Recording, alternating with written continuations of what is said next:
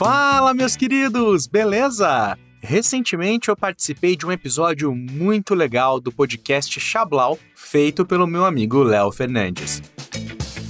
Para quem ainda não conhece, o Chablau é um bate-papo disfarçado de entrevista, onde vamos conhecendo a história e a vida dos convidados que não necessariamente são famosos, mas que definitivamente são pessoas super interessantes. E aqui vai um spoiler: todos somos interessantes, por isso o Chablau é aberto a todos. Eu pedi permissão pro Leozinho e ele topou, então eu trago aqui a nossa conversa na íntegra. Até para que vocês conheçam o podcast dele, mas não deixem de escutar todos os outros episódios também, hein? Inclusive, esse nosso papo é o episódio 70. Então, olha quantas histórias incríveis já passaram por lá. Você fica agora com o episódio e eu volto no final com os últimos recadinhos. Então, bora lá! Chablau. Chablau. Chá. Sblau. Uma conversa com pessoas incríveis. Ok, galerinha. Tudo bem com vocês? Por aqui tá tudo bem. Gente, o convidado de hoje, né, como a maioria dos convidados aqui do Chablau, é uma pessoa incrível e que com certeza tem uma importância gigantesca na criação do Chablau. Né, nesse projeto que vocês gostam tanto.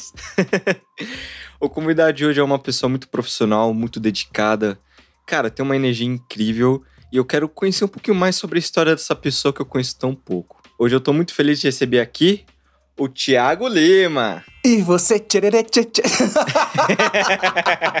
muito bom. Acho que essa foi a introdução mais inesperada. Isso que dá gravar com outro podcaster, né? Ah, a gente tem, tem, tem vícios aí, manias, e sempre pega de surpresa, né? E aí, Lauzinho, como é que você tá, meu querido? Cara, tranquilo, mano. Acordei cedinho, já fiz um monte de coisa hoje e por aí. Muito bom, cara. Aqui também tranquilinho, também acordei cedo, fiz meus exercíciozinhos aqui, passei meu café e tava me preparando pra gravar aqui.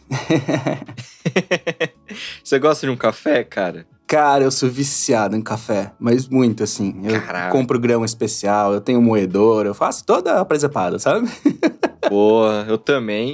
Não tenho comprado tantos grãos especiais ultimamente. Por questão de grana, né? Tem uns Sim. grãos que são meio caros. Sim. Mas, cara, quais grãos assim você gosta? Quais marcas ou produtores? Como que é? Cara, eu assino um clube que chama Grão Gourmet. Hum. E aí eles me mandam um café todo mês, né? E aí eles vão variando de microprodutores e tal. Então é bem legal, porque sempre vem coisa nova, assim, né? E aí eles Que mandam. legal. É bem legal. Eles mandam tipo um cartãozinho postal, assim, com a foto, né, do produtor lá no, no campo e tal, né? Bem legal. Uhum. Aí sempre vem um mimozinho ou outro, assim, também. E vem 250 gramas, né, de café. Aí isso eu recebo todo mês, já garantido. Aí fora isso, 250 gramas não, não dá pra passar um mês, né? Aí vamos entrar na cor que a gente que gosta. Não dá pra passar uma semana, né?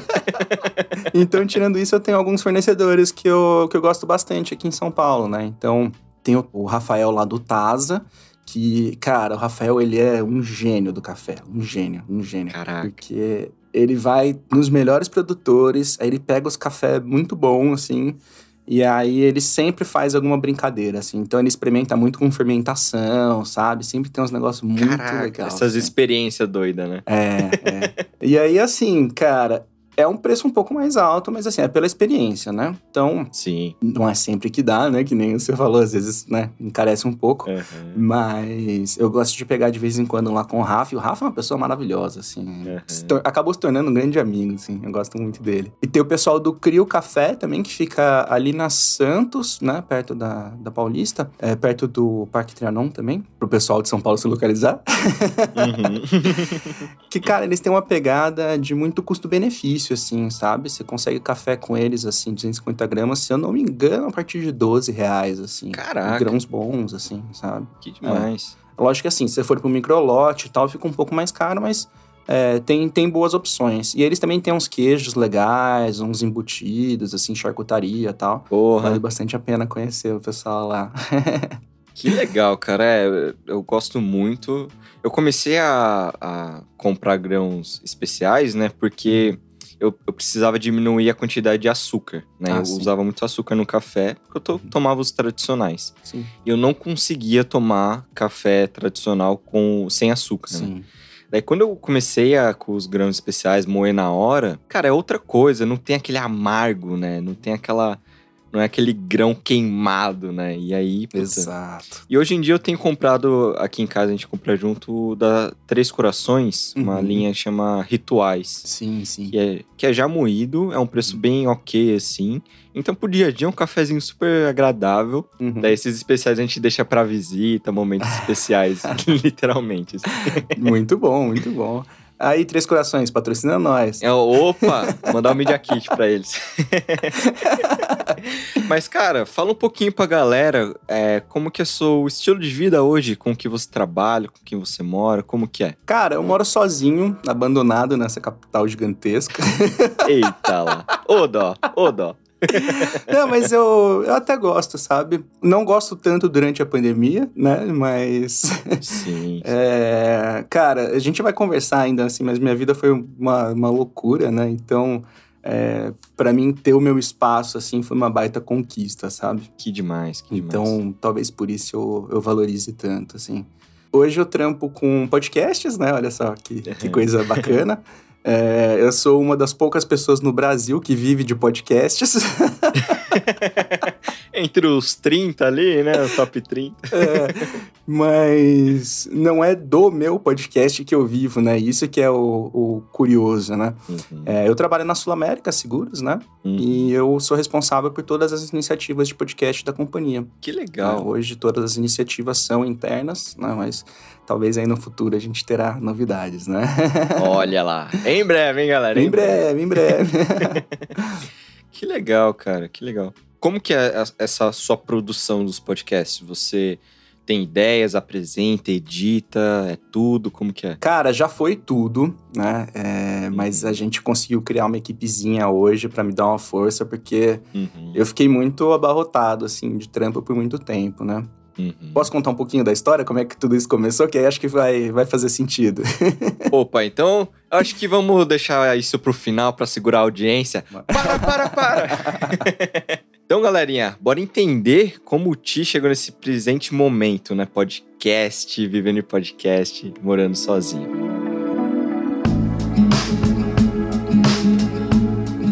Ti, onde você nasceu? Cara, eu nasci aqui em São Paulo mesmo, capital. Uhum. É, mas eu não fiquei aqui pra sempre, né? Quando eu tinha dois anos, tava para fazer três anos, meu pai trabalhava no Unibanco aqui em São Paulo, né? Uhum. E aí, na época, o Pedro Moreira Salles comprou uma fábrica de sucos no interior, né? E Hum. tinha uma fazenda lá já, ah, que foi a Cambuí. E aí, como ele estava montando aquela fábrica, ele chamou algumas pessoas de confiança para montar, né? Todo o corpo jurídico e, enfim, outras áreas lá também. E aí, meu pai foi Aham. convidado para integrar esse corpo jurídico, né? Uhum. E aí, a gente foi para Matão.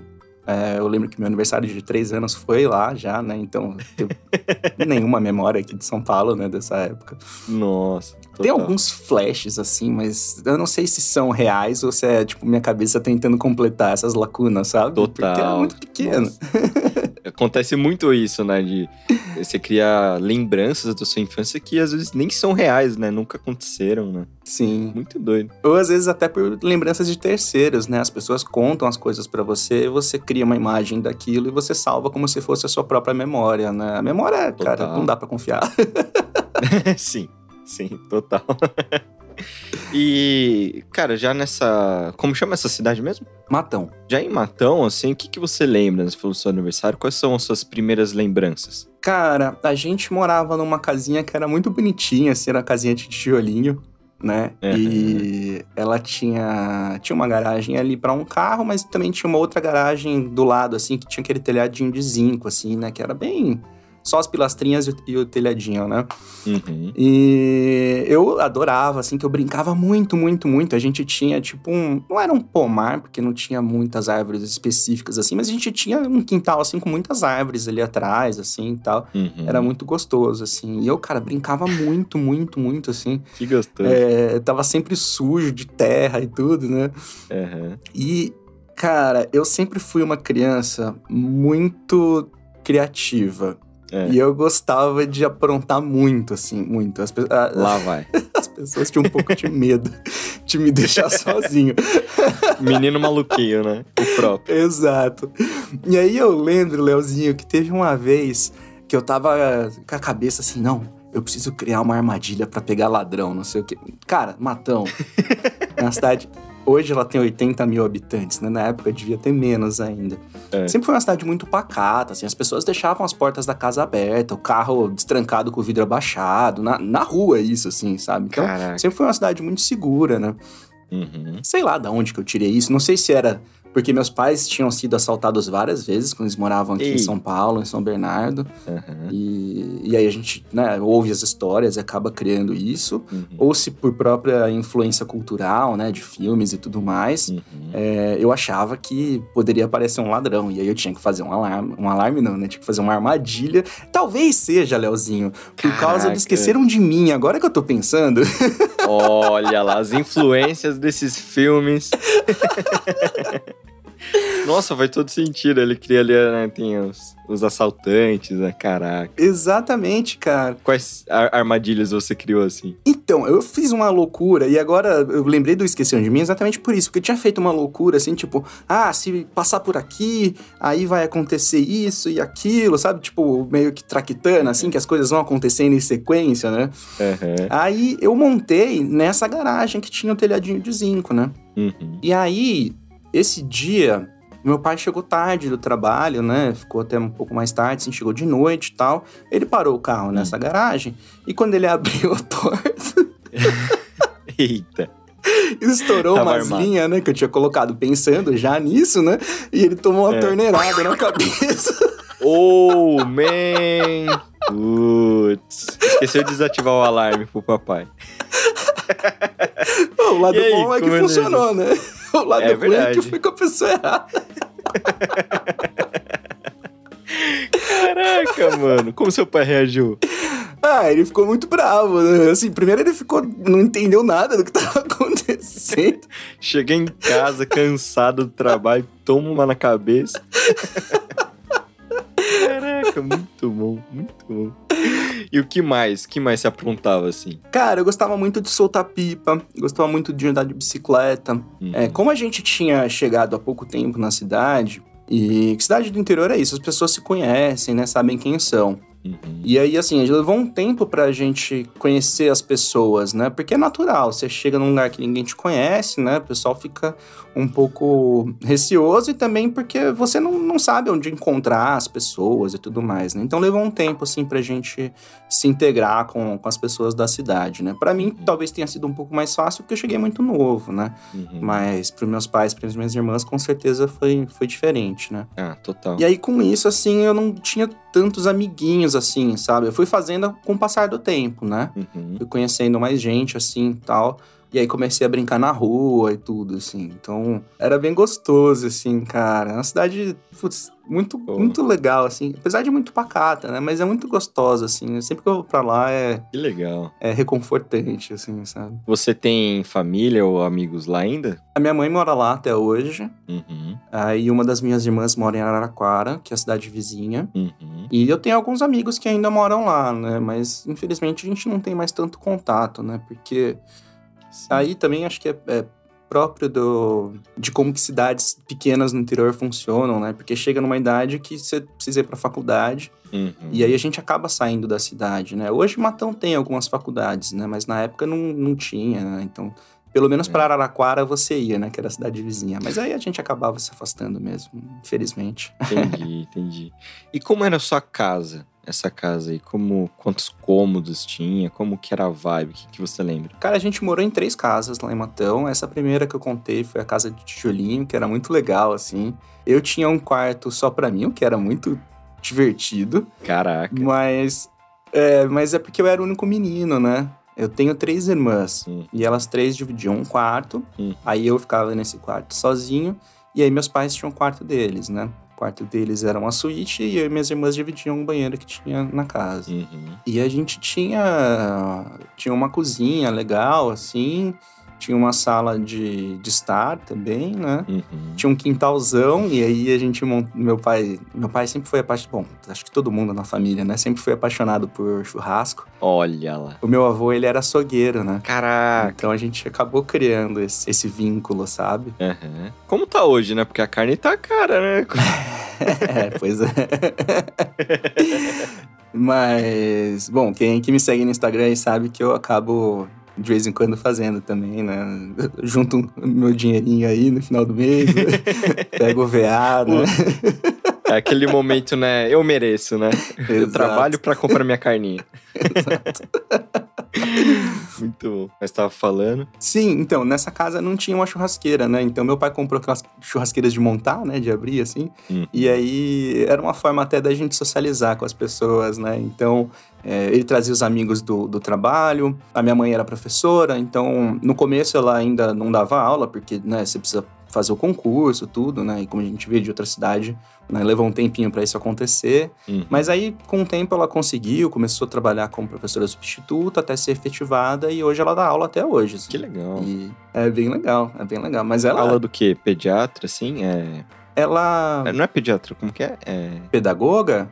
pedagoga. Será que é isso? É. Ela é ou não? Não, não. Minha mãe é professora de português, mas ela é mais especializada em literatura, né? Apesar de também, quando são crianças mais novas, ela dá é, gramática e tudo mais, mas a paixão dela, inclusive, é a literatura, né? Que demais, que É demais. bem legal. Que legal, cara. Conhecendo as pessoas na escola, os outros professores e tal, e também os professores tinham os filhos, que eram mais ou menos nas idades que a gente tinha também, eu e minhas irmãs e tal, então Uhum. É, com isso, a gente foi começando a, a trazer pessoas em casa e era isso. A gente fazia churrasco quase todo final de semana, assim, que era pra juntar a galera e se divertir. Bons tempos, né? Que dava pra fazer isso, né? Churrasco toda semana e juntar a galera, né? Sim, totalmente, totalmente, totalmente. Você, além das, dessas brincadeiras, essas armadilhas que você ficava aprontando, Uhum. você assistia coisas na TV também, filmes? Tinha coisas que você mais gostava, assim? Assistia muito, né, Leozinho? Eu fui criança, teve manchete, né? Olha Peguei lá, essa época de ouro aí da televisão, né? Então.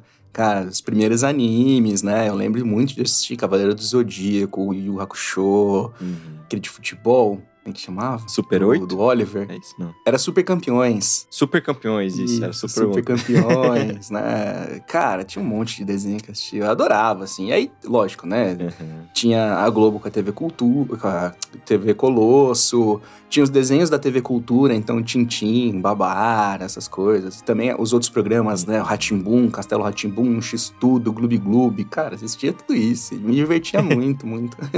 Que legal, cara. E como era na escola, assim? Você era aquela, aquele aluno mais nerdzinho, mais da galera? Como que era, assim? Então, eu tive muitos momentos de escola, porque quando a gente chegou em Matão, até tinha creches, né, escolas para crianças pequenas, da minha idade e tal, que eu até cheguei a frequentar. Uhum. Mas quando você chegava ali na, já na alfabetização, até a oitava série, você tinha poucas opções. Então, a gente acabou indo estudar em Araraquara, eu e minhas irmãs. A gente Uhum. foi estudar no Pueridomos lá. Então, a gente acordava muito cedo, assim, era, sei lá, 5 da manhã, Uhum. Tomava café, ia pro ponto, pegava um ônibus e ia para Araraquara. Caraca, um rolezão. É, e aí a gente estudava lá tal. E aí era o, o mesmo problema que eu tinha em Matão, que era tô chegando num lugar onde todo mundo já se conhece, né? Total. Apesar de Araraquara ser bem maior que Matão, é isso, né? Você podia sair da escola e almoçar na casa do amiguinho. Eu tinha que sair da escola e voltar pra Matão, né? Eita. Tem um, um rolê. Você lembra quanto tempo de viagem, assim, mais ou menos? Ó, Leozinho, na infância parecia que levava dois dias, né? Mas hoje é uns 20 minutos. muito bom, muito. e tinha matérias que você mais gostava, assim? Tinha alguma influência da sua mãe pela, pelo português? Como que era? Eu sempre gostei muito das ciências, mas eu acho que eu negava um pouco o português por medo de comparação. Caraca. Eu até, até escrevi isso num roteiro recente aí do, do Tia Calma, mas vai demorar pra sair É. ainda, porque é o décimo Olha. episódio. Fala um pouquinho já já do Tia Calma. A gente Sim. acabou nem falando né, na, na introdução. Não, mas sem problema. A gente, a gente vai chegar lá. boa, boa, boa. Então, eu acho que eu tinha um pouco desse, desse medo da comparação, sabe? E de não parecer, tipo, ah, tá sendo favorecido porque a mãe é professora de português, alguma coisa assim. Nessa época, não tanto, né? Porque nessa época eu, eu fiz até a quarta série lá, né? Em Araraquara. Uhum. Então, e minha mãe não dava aula lá, ela dava aula em Matão já, né? Então, é, não, não tinha muito essa comparação, mas quando você é muito pequeno também, você vai na, no que tá acontecendo. Você tá indo na escola para brincar, você tá indo na escola pra ir pro recreio, lanchar, né? Esse tipo de Uhum. coisa, né? Tem essa zoeira, né? É. Entendi. Você falou de ciências, né? Era matéria ciências ou era tipo conjunto, sei lá, biologia? Como que era assim? É, então, a- até a quarta série tudo junto, né? Ou era, não sei como é que tá hoje, É, né? É, a sim. gente tinha ciências eram juntas Uhum. e a gente tinha os estudos sociais também eram juntos, né? Que era geografia e história. Hum, entendi. Eu também gostava, mas eu não, eu gostava mais das ciências. É. Eu gostava de ir pro laboratório, sabe? Fazer fumacinha roxa. Muito. É, afinal você já fazia as, as experiências lá, né? Desde o armando as armadilhas, hoje em dia aí com os café doido, né? exato, exato. Perfeito, perfeito. Cara, você tem lembranças assim do que você ficava pensando, do que você ficava sentindo? Você tem lembranças de sentir medo? Ou era uma coisa que você não pensava muito, assim? Acho que eu não pensava muito em medo, não, Leozinho. Acho que não. Eu, eu era uma criança, cara, assim, eu, eu tenho total noção de todos os privilégios que eu tive na vida, assim, sabe? Uhum, Eu levei um tempo pra ter essa noção, mas hoje eu tenho. uhum, Então, assim, eu nunca passei por muita insegurança, né? uhum. A questão familiar sempre foi bem resolvida, a questão Que legal. é, social sempre foi bem resolvida, né? A gente, na- naquela situação, naquele momento, né, Uhum. pós-collar, tudo, é, a gente tinha uma, uma condição de vida legal, assim, né? Não faltava nada, né? Uhum. E a gente tinha segurança numa cidade pequena no interior, né? Então, realmente, assim, eu não, eu não me lembro de sentir medo, né? Mas Uhum. é, nem por isso as minhas irmãs não me sacaneavam. Eita lá. ah, essas irmãs, hein? O que, que elas faziam? Cara, tinha uma novela, eu não vou lembrar qual que era, mas que tinha uma caveira de boi Ixi. que chamava Zé, né? Que era a cabeça do boi, assim, né? Só, só os ossos, né? E o chifrão, assim. Aham. Chamava Zé. E eu lembro que isso me dava medo. É mesmo, tinha medo dessa imagem, assim. é, é. Aí, o que, que elas faziam pra me sacanear? Tava eu lá, Tiaguinho, pequenininho, tomando banho dele lá, tchu, tchu, tchu, tchu, tchu, tchu. Elas iam sorrateira, assim, abria só um pouquinho da, da fresta da porta, assim, só pra passar os dedinhos, assim, né? É. Aí apagava a luz e aí gritava: Ô Zé! Aí eu Olha lá! começava a gritar e chorar, e aí no banho, né, cara? Escorregava, batia no box, aquela desgraça. Que perigo, que perigo. Seu irmão mais novo tem dessas, cara. Muito bom.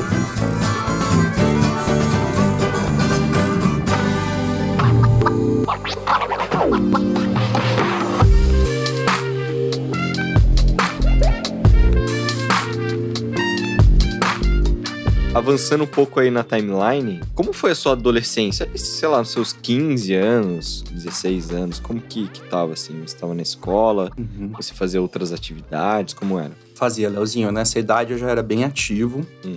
É, eu jogava futebol, andava de bicicleta muito, assim, muito, muito. Hum. Fazia umas trilhazinhas e tal. Que legal. Eu fazia parte do movimento escoteiro. Olha lá. Também é- tem um episódio maravilhoso sobre isso no, no Tia Calma. Muito bom. Eu fazia parte do Interact, que é a parte para crianças e adolescentes aí do, do Rotary, né? Uhum. Cara, de vez em quando ajudava. Tinha o Fundo Social de Solidariedade, acho que era esse o nome, sei lá, que também é uma, uma organização que tinha na cidade, assim. Hum. A gente sempre foi muito engajado, sabe? Com, com questões sociais, questões ambientais, Que né? legal. na, na minha família, assim. E, cara, fazia academia já nessa época também, comecei, né? Novinho. Comecei cedo a puxar ferro. Super novinho, caraca. Sim. E, cara, eu era o, o doido do computador, né? A gente teve sorte É. por, por essa condição toda, né? De ter computador cedo, assim, em casa. Uhum. Então, eu me divertia muito, assim. No começo, eu pegava aquele disquete que meu pai arrumou com alguém lá, botava no, no computador, digitava lá A, dois pontos, barra, Doom. E aí eu jogava Caraca. os joguinhos lá, né? Doom, F1, Uhum. é, tinha Prince of Persia, tinha né, diversos joguinhos divertidos dessa época. Que demais. O que mais você fazia ali no computador além de jogar, assim? Ficava navegando pelas internet? É, então, eu comecei por aí a me interessar. Aí, cara, quando, quando o Windows começou a É. ter imagens, né? que antes era só o DOS, né? É, Uhum. Aí eu comecei a.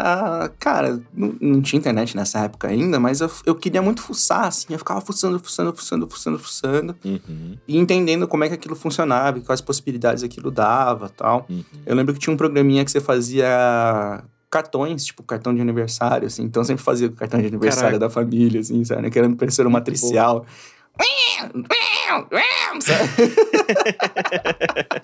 Começou a fazer ali o- os freela, né?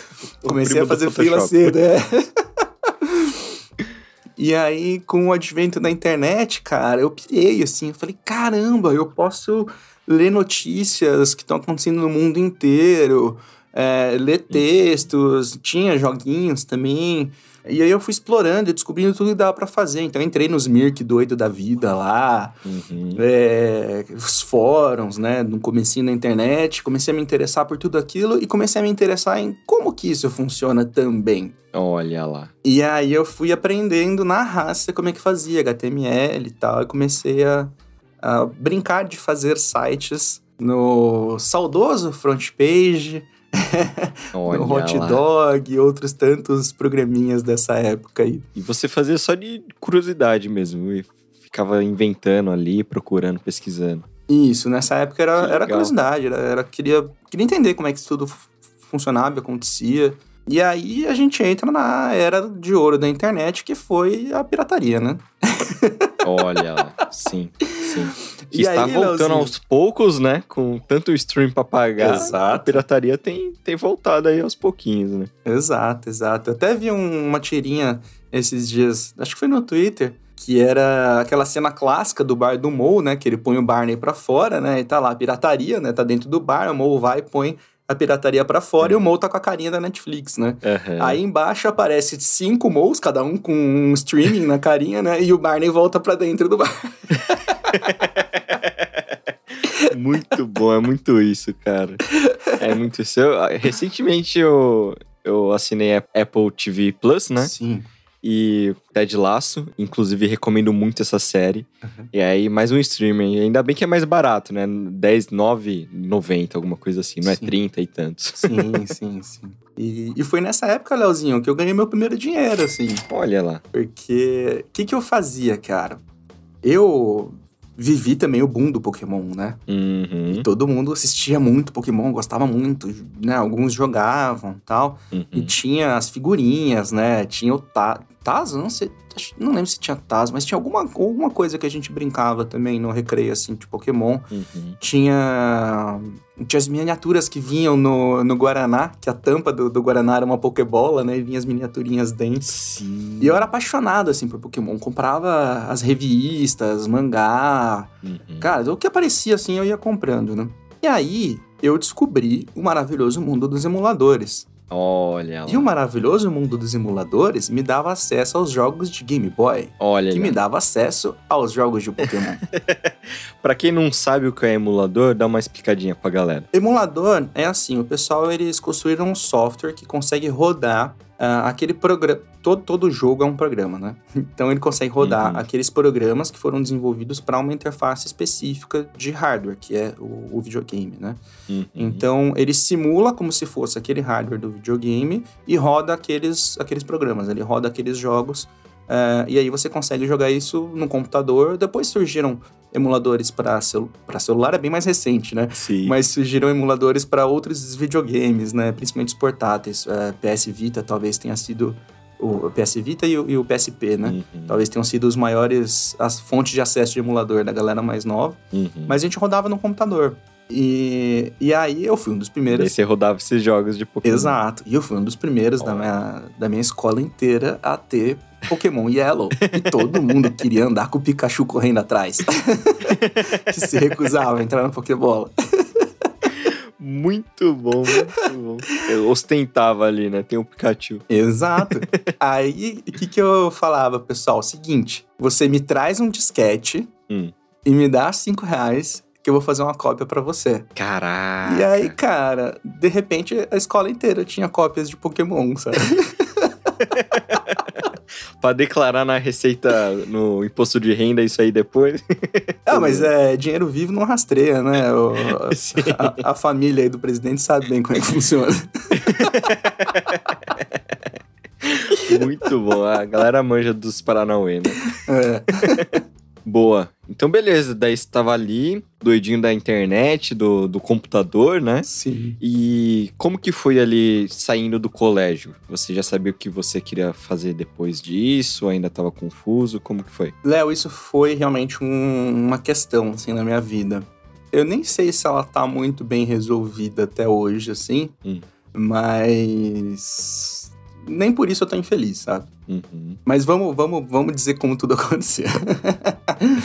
vamos lá, vamos lá. Como eu era o super é, entendido dos computadores da família e tudo mais, todo mundo achou que eu ia pra alguma coisa de informática, né? Não sei, é, ciência da, da computação, alguma coisa assim. Uhum.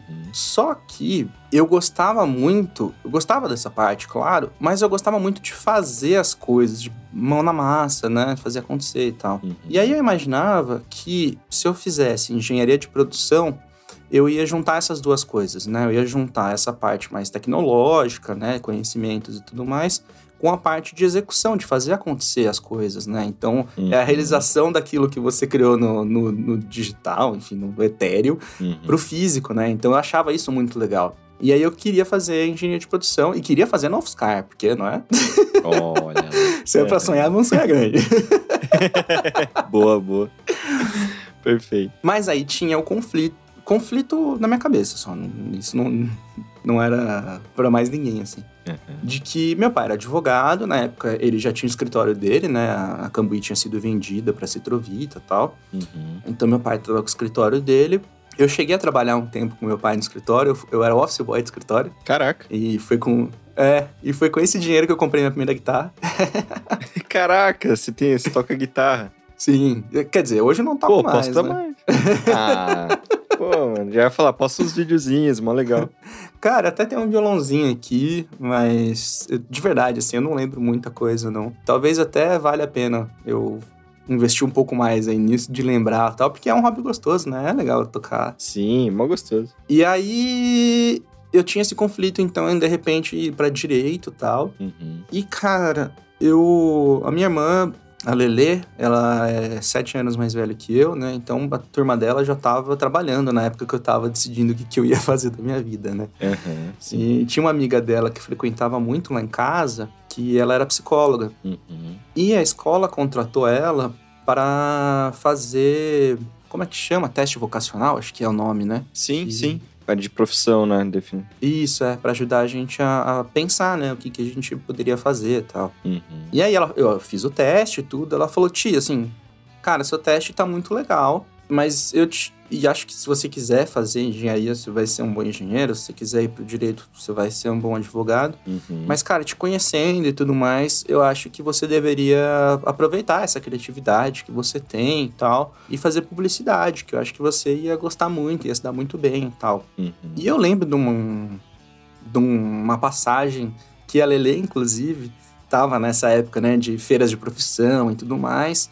E ela foi conhecer uma agência de publicidade. E aí, quando ela chegou em casa, ela contou pra gente como é que era. Ela trouxe alguns materiais pra gente ver e tal. E eu tinha achado legal mesmo naquela época, sabe? Uhum. Mas no interior, né, na cidade pequena, a gente não tem muito contato com isso, né? Publicidade é um outdoor, é o jornalzinho do, do supermercado, né? É, a rádio Total. local, né? A gente não tem tanto contato, né? Tipo, você não tem grandes agências, né?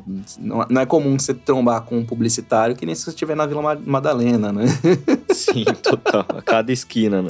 É. Sim. Então eu tinha uma vaga ideia do que que era, mas eu falei, pô, Não, é legal, de repente vou aí fazer propaganda da Coca-Cola, por que não, né? perfeito, perfeito. E, e aí eu falei, não, legal, vou, vou dar uma estudada sobre isso, né? E aí eu lembro até que eu comprei alguns livros, assim, tinha lá o almanac, né, da, das profissões lá, do guia do estudante, tudo. Uhum. E aí, quando eu prestei vestibular, eu prestei para publicidade mesmo. Eu nem, Ah, nem escolhi mais nada. Eu acho que até tinha sei se na USP ou na Unesp, agora não vou lembrar, eu, eu cheguei a prestar para audiovisual, olha que era um pouquinho diferente, né? E, e de repente tivesse mais conectado com o que eu faço hoje, mas na época também tinha É como verdade. saber, né? Só que eu, eu acabei passando na SPM e o resultado saiu no dia da prova da FUVEST. Ah, Então eu fui fazer FUVEST, cara, assim, tipo, tranquilaço, tranquilaço. aham. Porque, cara, assim, é, lógico, né? SPM é uma faculdade particular, mas ela é referência na América Latina, né? De publicidade. Total. Então, assim, putz, seria muito legal ter passado numa pública? Seria. Inclusive, ia ser um baita adianto aí com as questões de, de grana e tudo, né? Mas, Sim, sim. como eu falei, né? É privilégios. Sim, sim. então, não, também não foi grandes, grandes questões, né? Aham. E, e aí eu fui fazer o vestibular, mas assim, por um lado eu tava muito mais leve, o que me fez é, performar até bem. Uhum. Por outro lado, eu fui sem muita obrigação, assim, sabe? Então, Uhum, sim, foi ah, aqui quase um passeio. né? é, então, era esse meu sentimento mesmo, Leozinho, que eu tava meio passeando, porque a gente ia fazer a prova em Araraquara, né? Aham. Então, ah, peguei um busão aqui, fui pra outra cidade, terminei a prova, Hum. encontrei a galera ali no, do lado do- do- da... A gente fazia a prova na Unip, né? Do lado da Unip tinha um... Tem até hoje, né? O Shopping Jaraguá, lá em Araraquara. Uhum. E a gente se encontrava lá no Shoptime, que é o- a choperia que É, tem dentro é. do shopping lá. E aí, na época, ninguém pedia RG pra criança, né? Então a gente ficava tomando uns chopp lá. Esperando o resto do pessoal terminar a prova bom. pra gente pegar o busão de volta. É muito bom, cara. E aí, então, você começou. Você entrou na faculdade de publicidade. É isso. Entrei em publicidade, isso, aqui em São Paulo. E você curtiu? Como foi? Cara, eu gostei, mas era muito diferente realmente, assim, do que eu imaginava, sabe, Leozinho? Uhum. E a SPM, ela é muito focada em marketing, né? Uhum. e eu queria a criação. Você tem essa divisão a partir do quinto semestre. No quinto semestre você define para qual área você vai. Eu não sei como que tá hoje essa divisão, porque o mercado mudou completamente, né? Total. Mas naquela época você ia para criação, que era para quem queria trabalhar em agência.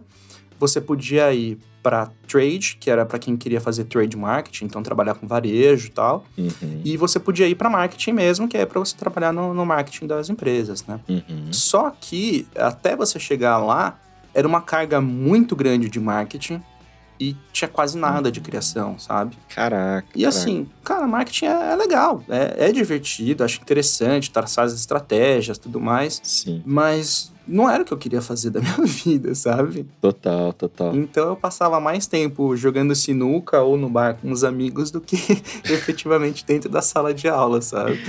Eita, Giovana. É. Mas você chegou a se formar ou, ou desistiu antes, assim? Então, esse foi o meu pulo do gato. Olha Porque lá. nessas de ficar mais tempo fora da sala do que dentro, e por ser uma pessoa é, bastante extrovertida quando eu tô num ambiente onde eu conheço as pessoas, porque senão eu sou um cara muito tímido. Muito... Nem parece, cara. nem pois parece. é, pois é. Todo mundo fica assustado. Sim, Eu sim. chego quietinho, daqui a pouco eu tô, tô dando essa risada escandalosa, eu tô fazendo piada com tudo, não paro de falar. Eu acabei de perceber que eu sou um pouco assim, sabia? É. Que eu acho que ficou mais evidente agora na pandemia, né? Sim.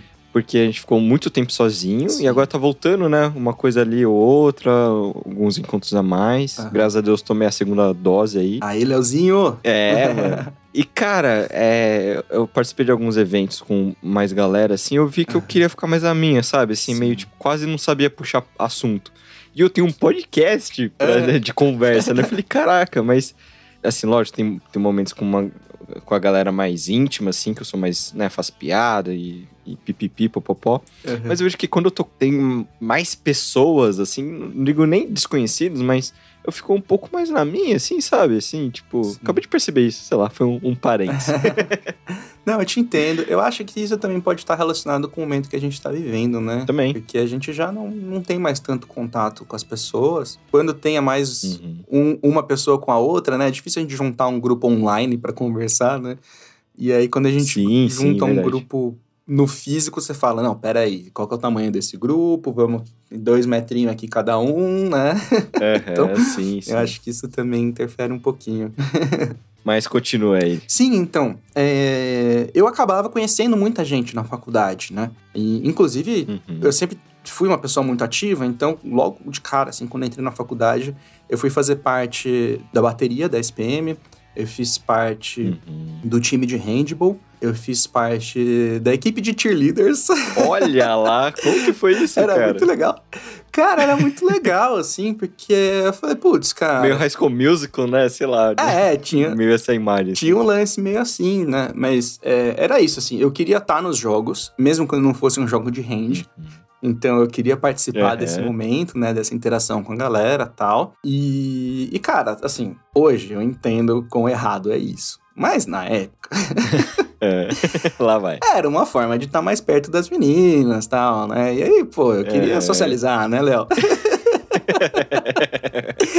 Entendi, entendemos. Todos entendemos. É, é. mas, mas é porque é isso também, eu, eu gostava da atividade, né? E querendo ou não, cara, cheerleader, né? Você olha assim, parece muito fácil, né? Mas, cara, você tem que fazer muita força, sabe? Então também Nossa. era um negócio que me mantinha, me mantinha ati- bem ativo, né? É, e aí Sim, sim. também entrei numa chapa pro CA, a gente acabou, acabou até ganhando as eleições e tal. Então, eu sempre fui- fiz muita parte, assim, do espaço acadêmico, né? Uhum. E aí, com isso, eu conheci gente de todos os cursos.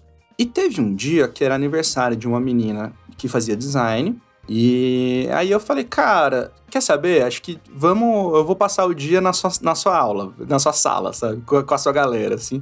Pra Caraca. ver como é que é Uhum. o design, né? Que eu, eu falei, pô, parece ser interessante, né? Uhum. E aí eu passei um dia assistindo aula de design. Aí eu falei, cara, eu tô no curso errado com certeza, sabe? Caraca, você curtiu, é isso? Eu curti muito, porque design é muito mão na massa, cara. É você fazer as coisas mesmo acontecer. Principalmente nos primeiros semestres, Uhum. você nem tem tanta coisa no computador, é muita coisa no papel. Quer dizer, não sei como é que é hoje, né? Mas na Sim. época era muita coisa no papel, né? Aham. Então era muito gostoso, assim, você mexer com, com os materiais e tudo. E a galera do design você reconhecia de longe que eles andavam com a pastinha, né? Pasta portfólio grandona, assim, cheia dos material, tudo. Sim, sim. E, e aí, no, eu terminei o terceiro semestre de publicidade e eu fiz a prova de transferência para design. Hum, Foi uma realização, mas também foi um- uma dificuldade um pouco, assim, sabe? por quê? Até porque eu precisava justificar pro meu pai porque eu tava trocando de curso, né? Tem esse momento, né? É. Caraca. E na época, assim, ainda mais no interior, não se sabia o que que era design, né? Nas capitais você conhecia e tal, né? Nossa, até explicar o curso. Exato. E aí acho que eu dei muita sorte porque meu pai assinava Veja, infelizmente a gente teve uma criação bem conservadora. É, né, tudo bem, não, não vou. Eu consigo entender o porquê disso, inclusive, mas. Aham. Meu pai assinava a Veja e na época saiu uma matéria sobre design na Veja, ele leu, ele falou: Ah, agora eu entendi o que você faz. Não, é legal, acho que tem futuro, parece ser a Oh. profissão do futuro aí e tal, não sei o que. Mal sabia ele, né? É do futuro, mas tem muita gente que pensou a mesma, a mesma coisa, né? Tem design pra caralho. E aí, com isso, É. Leozinho, eu acabei me cobrando muito, assim, de tipo, não, eu preciso terminar essa faculdade, eu preciso ter notas excelentes e tudo mais. Uhum. Então, todo aquele movimento que eu tinha da vida acadêmica em publicidade morreu. E eu fiquei super focado em, cara, eu vou arrumar um, tra- um trabalho, vou trampar loucamente e eu vou focar na, na faculdade. Uhum. Então, assim, eu acabei não criando muitas amizades, né, por conta disso, apesar de ainda estar na mesma faculdade. Como eu entrei muito nesse lance de tipo, foco, foco, foco, foco, as pessoas acabaram se afastando, porque eu chamava pra fazer alguma coisa, eu não queria, não podia, sabe? Então, Caraca. é, é natural, né? Um movimento natural. E aí eu, eu dei certo, né? Eu terminei a, a- a faculdade de design, né? As minhas notas foram legais e tal. Eu já estava trabalhando, né? Então Uhum. é, foi, foi um bom resultado, mas eu sinto que eu não vivi o ambiente acadêmico como a maior parte das pessoas viveu, assim, Uhum. sabe? Só por três semestres ali. Então, mais ou menos também, porque no meu segundo semestre, foi né, o meu primeiro semestre como veterano, entre aspas, né? Porque um, um semestre é muita sacanagem É. você se achar veterano, né? Mas Total, com certeza. era a oportunidade que eu tinha de passar trote em alguém, né? Sim, sim, sim. Então, eu, Leozinho, eu sempre tive muito esse lance de, tipo, receber as pessoas que estão chegando, sabe? Uhum. Então, apesar de eu sim querer sacanear os bichos, cara, eu entrava nas comunidades do Orkut, na época deles, Uhum. até pra ajudar, sabe? Pra inteirar eles de como que funcionava, como é que era. É, para quem não Que era de São legal. Paulo, aonde ficava a faculdade, como chegar tal. Sempre tive muito esse lance, assim. Que legal. Uhum. E aí eu me aproximei muito do- dos meus bichos, assim, né? E aí, Uhum. no final desse meu segundo semestre, eu comecei a namorar com uma bichete. Olha lá, hein? E esse namoro. Parece que o jogo virou. Pois é, e esse namoro durou a faculdade inteira e mais depois, então, de certa forma, eu já tava um pouco mais distante desse, dessa vivência acadêmica, né? Porque eu acabava passando muito tempo com ela, Entendi. porque, né, era, era isso, né? Eu tava namorando e era legal. Sim. Entendi. Então, beleza. Então, você terminou é, em design. Isso, me formei em design. Daí o que rolou depois? Cara, depois é, eu tava trabalhando numa empresa de projetos ambientais. Leozinho, minha vida é uma loucura, Leozinho. Eu tô vendo mesmo, é de lá pra cá. Do nada. Pois é, É. mas era uma empresa muito legal, cara, porque eu trabalhava com- muito gringo, assim, sei lá, 90% da empresa era gringo, e cada um de um país diferente. Caraca. O CEO da empresa era Uhum. italiano, aí meu chefe direto, ele era americano, aí tinha uma canadense na minha equipe, aí na outra equipe a gente tinha uma holandesa, tinha um inglês, tinha Uhum. um belga. Cara, assim, era- muita gente de fora. Nossa. Que era muito legal, porque Uhum. eu exercitava muito o meu inglês, assim, muito, muito, muito. E, cara, era um negócio muito louco, assim, porque a gente tava trabalhando com crédito de carbono. Em 2000 e, Uhum. acho que foi 2010 que eu comecei a trabalhar lá, se não me engano. Então, assim, se hoje já é difícil, naquela época ninguém entendia Nossa. nada. E, e aí, de novo, né, mais uma vez, Até explicar. explicar pro meu pai o que que eu faço. Oh, man. A história, né? Mas, Thiago, diz pra mim, você tá vendendo fumaça, é isso? Não, pai, eu tô vendendo a não fumaça, né? Mas. Mais complicado ainda. muito bom, muito bom. E, cara, foi muito legal, assim. Eu trabalhava na equipe de marketing da- dessa empresa, só que eu era responsável pelos vídeos, né? pe- Pelo material gráfico e tal. A gente eh, desenvolvia um. A gente chamava de PINK, acho que era Project Information Notice, alguma coisa assim, eu não vou lembrar de cabeça agora. Mas que a gente. Era um. A gente chama de one page hoje, vai. que explicava como é que era aquele projeto, né?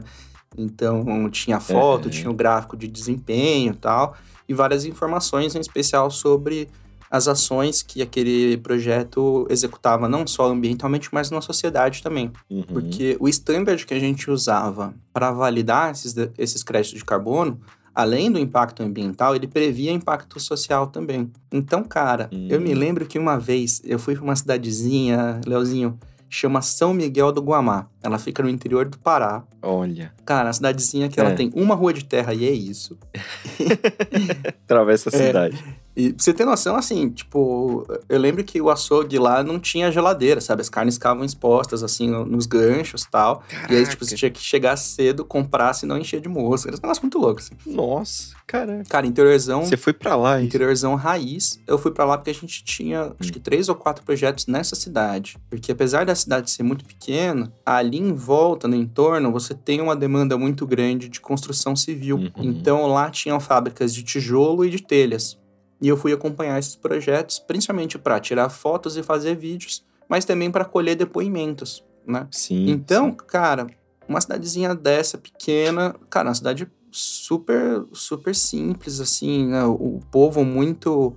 Uma situação muito difícil, né? Porque, cara, imagina o interior do Pará, assim, uma cidade muito pequena. É, e aí, cara, a gente via os projetos Uhum. acontecendo e funcionando, assim, sabe? Então, Ah, os caras vendendo os créditos de carbono, pegando esse dinheiro, lógico, tem uma parte que é lucro, inegável, mas uma parte desse dinheiro sendo reinvestido na sociedade, sabe? Então, construção de creche, reforma de escola, clínica de reabilitação, ajuda para igrejas, distribuição de cesta básica, enfim, tinha um monte de atividades que eram feitas ali por conta desses créditos de carbono, sabe? E aí. A melhor parte, né, cara? Caraca. Exato, cara. E aí, tipo, eu tive um contato, assim, talvez seja um pouco daí, assim, que eu comecei. Acho que não, na verdade.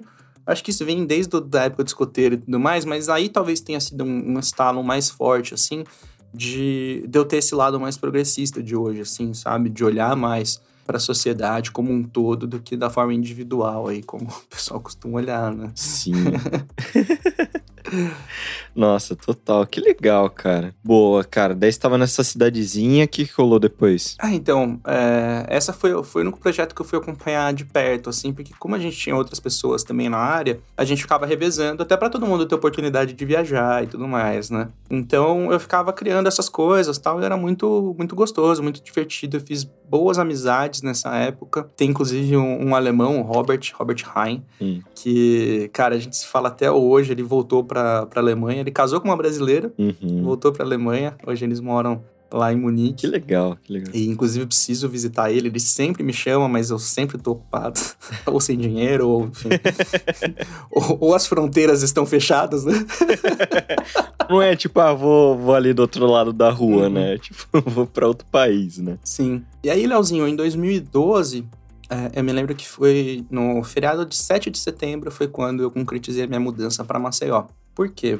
A família dessa minha namorada, na época que a gente começou a namorar na faculdade, ela é de Maceió. Hum. E a gente tinha se, informar, se formado, tá? Eu tava trabalhando e ela foi fazer uma pós, na verdade, um mestrado em Londres. E isso foi muito legal, porque eu tive a oportunidade de conhecer algumas, alguns lugares na, na, na Europa, pra, porque eu ia visitar ela, e aí a gente uhum. passeava, né? Que legal. Então ela fez esse mestrado lá em Londres em marketing de luxo. Uhum. Que nessa época, as empresas de, principalmente de moda, estavam entrando com força no Brasil. Então, Louis Vuitton, Chanel, tal, foi aquela explosão que a gente teve dessas marcas aqui, uhum. é, inclusive facilitando acesso, tal, e colocando um monte de lojas. Ela falou: "Poxa, legal. Acho que é um bom momento para eu, pra eu investir nisso. Então, quando eu voltar, vou ter um emprego legal, uma marca legal, tal, né? Total, total. Só que aí, quando ela voltou, tava tendo crise econômica.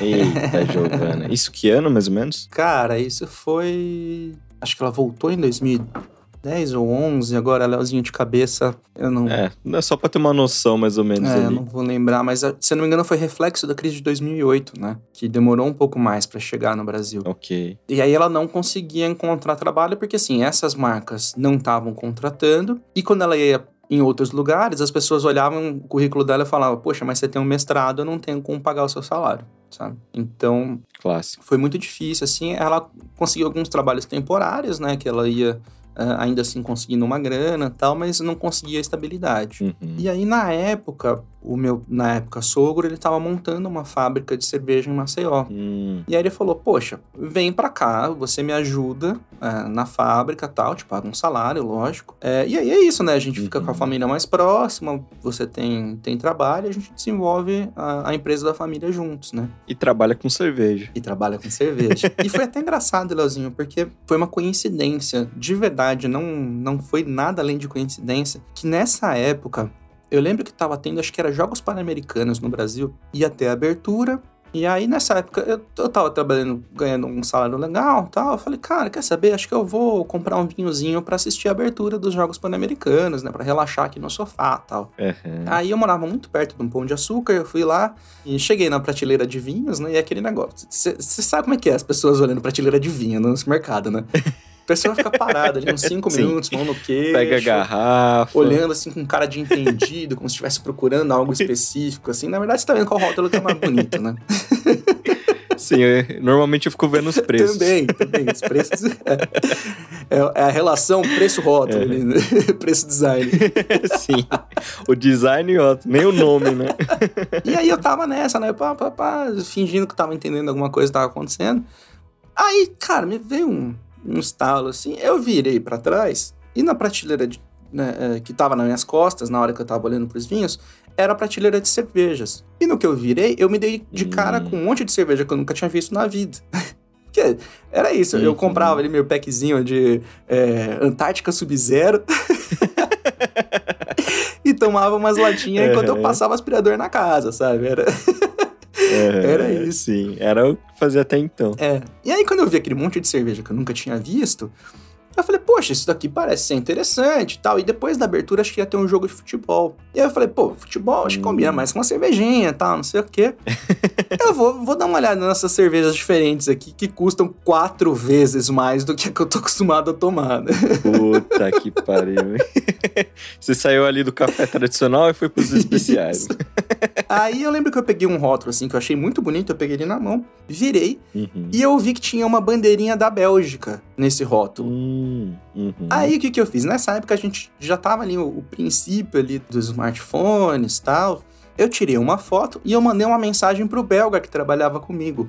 E falei, cara, você conhece Hum. essa cerveja? Aí ele falou, cara, essa cerveja é muito boa, pode comprar, você não vai se arrepender, é uma das mais vendidas na Bélgica, tal, lá, lá, lá. Pô, Caraca. massa, tô felizão, vou. Aham. É, e aí, cara, eu levei uma garrafinha pra casa, peguei um amendoim, um negócio assim e tal. Cheguei, pus na geladeira e esperei dar o- a hora né, da abertura dos jogos e tal. Uhum. Aí, a hora que foi começar o- a abertura, eu fui lá na geladeira, tirei a cerveja, peguei um abridor, né? Abri, foi aquele. tss. Aí, cara, a hora que eu tirei a tampinha de cima, Uhum. veio um aroma, Leozinho, que eu não sei explicar. assim, era um negócio que eu nunca tinha sentido na minha vida, cara. Tipo, explodiu minha cabeça. Caraca. "Meu Saiu o gênio da Saiu lâmpada. gênio. Saiu o gênio da lâmpada, Leozinho. Aí, cara, eu falei, putz, o que que tá acontecendo aqui? Que é isso, né? Peguei o copo rapidinho assim, né? Servi e tal. E aí, cara, quando você serve, né? Tem mais espaço pra liberação da- das moléculas. Cara, o, o aroma tomou conta da cozinha, assim. Eu falei, meu Deus do céu.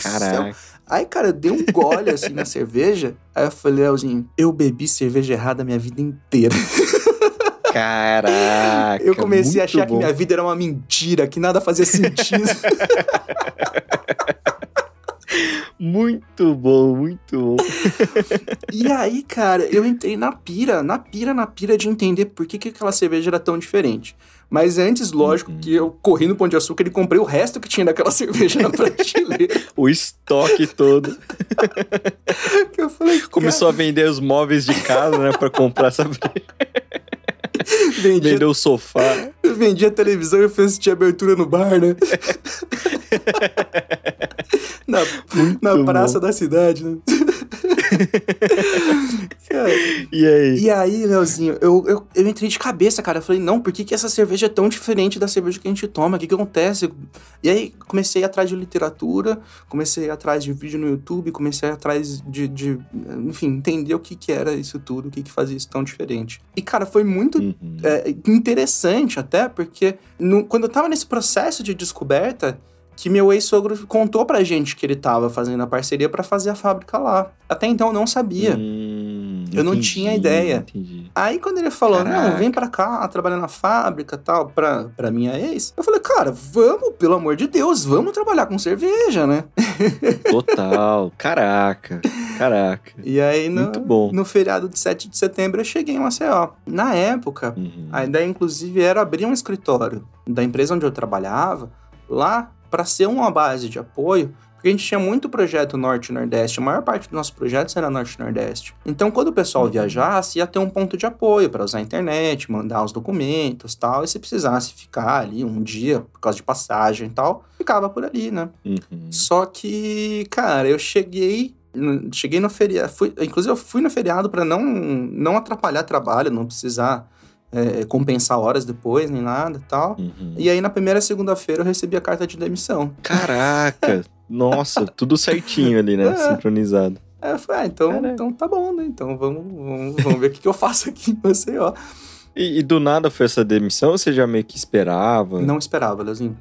Não esperava. Caraca. Aí eu falei, tá, o que, que eu sei fazer? Eu sei, eu sei fazer design, né? que é o que eu fazia, né? Uhum. E aí eu comecei a arrumar uns freelas pra fazer e tal, até que a, a fábrica levou um tempo pra ficar pronta, né? É, Uhum. Só que mesmo assim, quando ela ficou pronta, eu não fui trabalhar na fábrica, né? Eu continuei tocando meus Uhum. freelas e tudo mais, porque tava ali, tava tirando dinheirinho, não era um puto dinheiro, mas era um dinheirinho. Uhum. É, mas a minha, minha ex, sim, foi trabalhar na fábrica e tal. E aí, com isso, eu acabei tendo um envolvimento muito grande com tudo, né? Então, ia ter um evento, alguma coisa. Cara, eu ia lá, ajudava a carregar o caminhão com barril de chopp e tal. E a gente descia pros eventos. Aí chegava no evento, montava as chopeiras.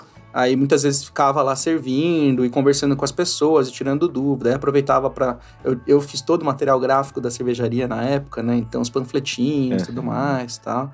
E aí também foi legal porque eu fui exercitando esse conhecimento que eu fui adquirindo sobre cervejas para a produção desses materiais também, né? Então, assim, Entendi. Tava longe de, de, de ser um sommelier, alguma coisa assim, mas eu tinha algum conhecimento que fazia sentido com aquilo que a gente estava se propondo, né? Então, Uhum. eu conseguia conversar de igual com as pessoas, né? Foi, foi bem legal, assim, essa época. Que legal, cara. E aí, Leozinho, nessas, a gente atendia alguns restaurantes, né, com a, com a cervejaria. Uhum. Que a gente colocava nosso chopp lá, emprestava a chopeira pra eles e tal, e fazia esse, esse lance toda semana, ia levar chopp e tal. Então tinha umas parcerias, né? Uhum. E aí um dos restaurantes veio conversar com o meu ex-sogro e falou: Celso, eu tô querendo abrir uma outra unidade do meu restaurante. Um lugar maior, né? Mais mesas tal. Porque ele tinha um restaurantezinho pequeno, acho que tinha, sei lá, cinco, seis mesas, era bem pequenininho mesmo. Uhum. Mas ele era bem famoso porque a culinária era bem gostosa, assim, era, era bem diferente. Maceió é uma cidade muito gastronômica. Muito, muito, muito. Que legal. Muito. Que legal. Cara, come-se muito bem em Maceió e paga-se barato, tá? Que delícia, cara. É muito Já legal. sei onde- pra onde eu quero viajar agora. Cara, Leozinho, viaja porque assim, lá é, é lindo, tem um bom preço, você come bem, as pessoas recebem muito bem. Cara, Maceió é demais, demais. Se puder conhecer o resto do estado de Alagoas, que inclusive, gostoso. recomendo também. Nossa. Ó, galerinha, fica a dica aí, hein? É. E é o segundo menor estado do Brasil, né, gente? Nem leva tanto tempo pra você conhecer tudo. É verdade.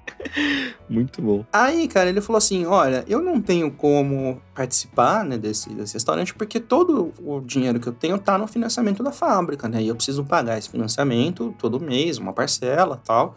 Então eu não tenho condição. Mas eu vou ver com as meninas, né, com as filhas dele, se elas vão ter interesse. Uhum. E aí as meninas falaram, pô, de repente é legal, né? Até pra gente é, diversificar investimento, né? Ter, não colocar todos os ovos na mesma cesta, né? Total. Então a gente, de repente, seja legal. E assim, a gente já tinha comido a comida dele, sabia que era gostosa, então o potencial de dar certo era grande. Uhum. É, ele já trabalhava com restaurante há muito tempo. A família dele, né, os- o, o tio e os primos tinham um, um outro restaurante que é um dos maiores lá de Maceió, o Divina Gula. Uhum. Então, assim, tinha histórico, né? E um dos primos ia, ia ser sócio também, então isso também dava mais é, certeza de que o negócio ia funcionar. Uhum. E aí então as meninas entraram né, no- na jogada e foram participar desse restaurante, né? E a ideia inicial era que elas fossem sócias, mas assim, uma delas ah, ia trabalhar no financeiro administrativo, porque ela era formada nessa parte de finanças e tal, e já trabalhava com as finanças na, na fábrica Uhum. de cerveja. Então, ela fazia o da fábrica e ia fazer o do bar também, restaurante, né? Porque era, era mais simples, bem mais simples um, um restaurante do que uma indústria, né? Sim. então dava pra fazer. Só que aí ela sentiu que tava muito atolada de trabalho, tudo. Isso foi até antes de, terminar as reformas, né? Aí ela falou: Ti, você não quer assumir lá porque eu não, não vou conseguir. E eu tava com poucos frilas na época e tal. Eu falei: pô, de repente também é legal, né? Vou lá, ganho um dinheirinho Uhum. e, e ajuda o negócio da família a prosperar, né? Então vai, vai dar tudo certo, né? Uhum. Inclusive, nem falei, mas eu tinha me casado, né? eu me casei. Olha lá, nesse meio tempo, É, caraca. Foi casado, hein? Casei. Casei lá em Barra de São Miguel, que é uma cidade vizinha de Maceió, onde tinha uma casa na praia lá, o pessoal. Então a gente fez a festa nessa Uhum. casa, né? Foi, foi uma cerimônia muito bonita, assim, foi bem legal, cara. Que legal. É, e aí eu falei, não, então, negócio da família, né? Vamos fazer acontecer e tal, vai ser legal. E aí eu fui, Leozinho, nunca tinha trabalhado com finanças, administração, nada na minha vida. Nossa. Mas eu topei o desafio porque, porque cara, eu sou assim, tá ligado? Me dá um desafio aí, tá ligado? Dá um aí, vamos deixa eu pegar. Vamos nessa. É, Que eu- legal. Então daí você começou a administrar ali. Isso, é. E, e, cara, assim, eu fiquei muito orgulhoso porque em poucos meses a gente já tava dando lucro, sabe? Um restaurante novo na cidade com uma pessoa Que que, legal. não é da área tocando, né? E eu fazia isso, fazia Total. financeiro e administrativo, só que eu gostava do ambiente em si e eu tinha plena certeza de que um restaurante só funciona quando o dono tá dentro. Uhum. Nada, não é, não é por demérito de ninguém, mas cara, quando você tá dentro do negócio, e acho que isso serve pra qualquer empresa, você tá vivendo o dia a dia e né, tá você consegue ter ação, gerência na hora para resolver qualquer problema que tiver. Sim. E também era muito importante eu estar próximo dos clientes para pegar o feedback na hora, para que aquilo de repente não virasse uma bola de neve, pudesse corrigir alguma coisa e tal. E também para entender o que a gente estava fazendo certo para continuar acertando. Então, de dia eu fazia essa parte mais burocrática tal, né, de enfim, contador, lotérica. Lotérica porque é onde pagava as contas, né? Não queria fazer fezinha com o dinheiro no restaurante, né? Pelo amor de Deus. Já pensou? Usou o dinheiro pra apostar. É, cartório, cara, ia muito em cartório, eu não sei porquê, mas eu ia muito em cartório. Uhum. É, banco tal, essas coisas, né? Fazia isso tudo, fazia fechamento, né? Controle de estoque, fornecedor tal, tinha toda essa parte mais burocrática. Uhum. E aí, à noite, quando a gente abria, né? A gente abria às 5 horas da tarde pros clientes. Eu ficava no salão e, cara, eu ia lá, eu tirava pedido tal, sabe? Eu atendia as mesas, tudo. E era legal, porque eu ia conhecendo alguns clientes e aí você ia acabando até criando uma certa amizade, sabe? Uhum. Eu lembro até que tinha um casal, assim, que ele sempre falava assim: Thiago, senta aqui pra gente conversar tal. Eu falei, gente, eu vou. A gente vai conversar, mas eu vou ficar aqui de pé porque eu tô de olho no- em todo o restaurante. Hum. E de vez em quando eu vou precisar sair porque eu vou atender alguém, alguma mesa e tal, mas eu volto. E aí eu ficava fazendo isso, Uhum. sabe? Era muito legal, eles tinham uma agência de viagem, eles ficavam contando das viagens que eles faziam e tal. E eles. Caraca. Eles não aceitavam o lance eu não ter gostado da França quando eu fui visitar. Não, não a gente curtiu. vai levar você pra conhecer a França direito. E você vai gostar. Você não Você curtiu, vai caralho. gostar. O que, que você não curtiu? É que eu acho que é assim, Leozinho. Eu cheguei na Inglaterra, né? E eu tive uma vivência ali em Londres, porque a minha ex estava tava morando lá na época, né? E aí a gente Uhum. foi passar uns três, quatro dias em Paris, alguma coisa assim. Cara, quando você chega em, em Londres, assim, você vai pegar o metrô e tal, se você esbarra em alguém, antes de você pedir desculpa, a pessoa já te pediu. Caraca. Eles são Tem uma educação. extremamente educados. Extremamente educados. Eles respeitam muito o espaço e a privacidade, assim, sabe? É uma cultura muito bacana, assim, do pessoal lá. Uhum. E aí, cara, quando eu cheguei na França, eu fui bem tratado por todo mundo que não era francês. Eita lá. E- Ok, deu pra entender. Então, assim, é, o atendente do hotel era super gente boa, o garçom do restaurante era super gente boa. Mas, cara, se eu precisasse conversar com alguém que era dali, era muito difícil. E assim, óbvio, Caraca. eu não sou fluente em francês, não vou mentir pra vocês. Só que, cara, eu estudei um pouquinho antes de ir pra não, não chegar. Eu, porque eu também acho chato quando a pessoa chega falando em outra língua com você, sabe? Sim, E eu entendo sim. um pouco dessa birra que eles têm, porque por muito tempo o mundo inteiro falou francês e de repente não mais, né? Ah, tem essa birra É, deles. e aí, ah, não vou me sabia. dobrar essa dominação. Que eu também não acho errado. Se a gente tivesse um olhar mais decolonial também, a gente também seria assim. Mas infelizmente não é. Sim, sim. É a nossa sim, realidade. total. Mas, enfim, políticas à parte. Eu chegava e falava, assim, na moralzinha, né? Deixa eu ver se eu lembro. Excuse-moi, monsieur, je n'ai pas parlé pas français, vous parlez anglais. E aí, tentava desenrolar alguma coisa. Tinha Boa. frases-chave, assim, tipo, ah, mesa pra dois, onde fica o banheiro e tal, que eu até desenrolava em, em francês. É, é. Mas quando eu precisava falar alguma coisa mais complexa, eu já não, Não dá. não, não desenrolava, e aí eu pedia pra falar em, em, em inglês. E aí, cara, as pessoas falam, não, não falo, não, não. Aí eu, tipo, Caralho. tentava outra coisa, espanhol, não.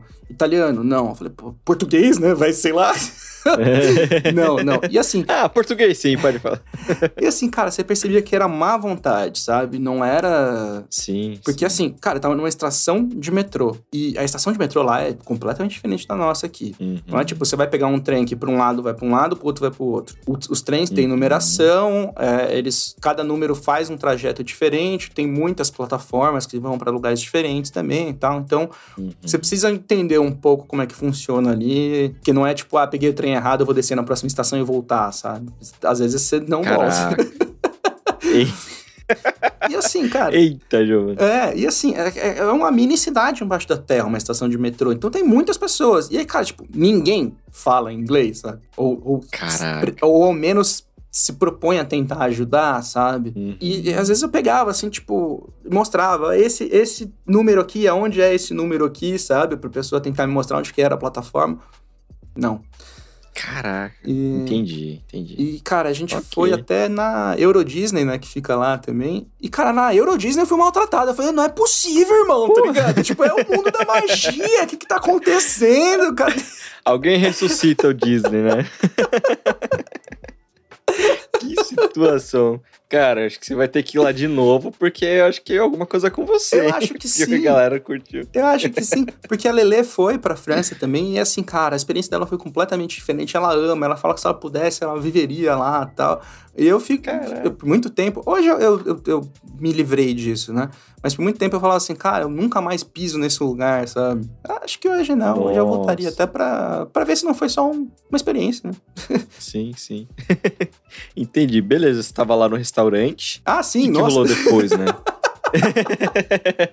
Foi um parênteses. né? foi um parentezão, é verdade. Sim, sim. E aí, cara, lá no restaurante, eu lembro que tinha uma mesa grande, assim, de uma galera, que, saudades, que eles pediram, como a gente, era, a ideia do nosso restaurante era ser o padrão de servir o chopp do meu sogro na cidade. Então, assim, se você tomasse um chopp Hum. diferente daquele, podia reclamar com o cara porque não tava fora do padrão. Porque acontecia algumas coisas, assim, tipo, o barril vencer e o cara não trocar, porque, né, Ah, não, ven- não vendeu Sim. inteiro, então não queria ter prejuízo. É, é difícil, sabe? total, total. Então, foi também uma forma da gente contornar um pouco desse problema. Então, o que, que eu fazia? Como eu já Uhum. tinha um pouco desse, desse conhecimento e tal, eu oferecia uma régua de degustação. Então, eu tinha copinhos de 140 ml, eu servia um com cada tipo de chopp, levava numa bandejinha, servia para a pessoa, e aí, eu- enquanto ela ia degustando, eu ia explicando para ela, tentando fazer uma degustação guiada. Então, ó.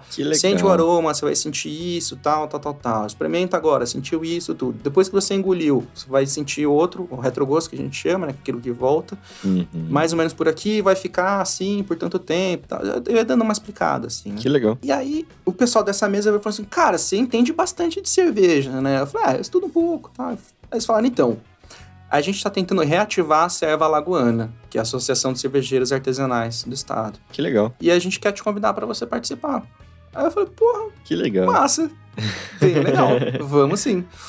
Uhum. E aí, cara, eu comecei a me interessar, a me interar cada vez mais, comecei a participar de produção de cerveja e tudo mais. Comecei a dar alguns, alguns cursos e palestras também, assim, sobre o assunto. Era bem divertido. Uhum. E aí eu falei, cara, talvez este, esse seja um nicho que eu queira participar. Porque Uhum. o restaurante era legal, mas ele consumia muito da minha vida, assim, sabe, Leozinho? Eu Total. basicamente só ia pra casa pra dormir, assim. Ah, eu ficava o dia inteiro no Uhum. restaurante, a gente só abria à noite, né? Então imagino quem faz vários turnos. Mas é- era isso, nossa Pô. equipe era pequena, né? E eu tinha esse cuidado de estar dentro da, da operação, né? Também acompanhando. Total. Em- É, isso ajuda muito. É, mas isso consumiu uns anos da minha vida, assim. Eu tenho certeza que eu vou morrer mais Eita. cedo por causa disso. Eita. Você tá recuperando agora. É, tá acho que sim. recuperando. Tá, tá cuidando, É. tá cuidando. Aí eu falei, cara, eu gosto disso, isso daqui me interessa, eu acho legal. é, a troca com as pessoas desse meio são interessantes, sabe?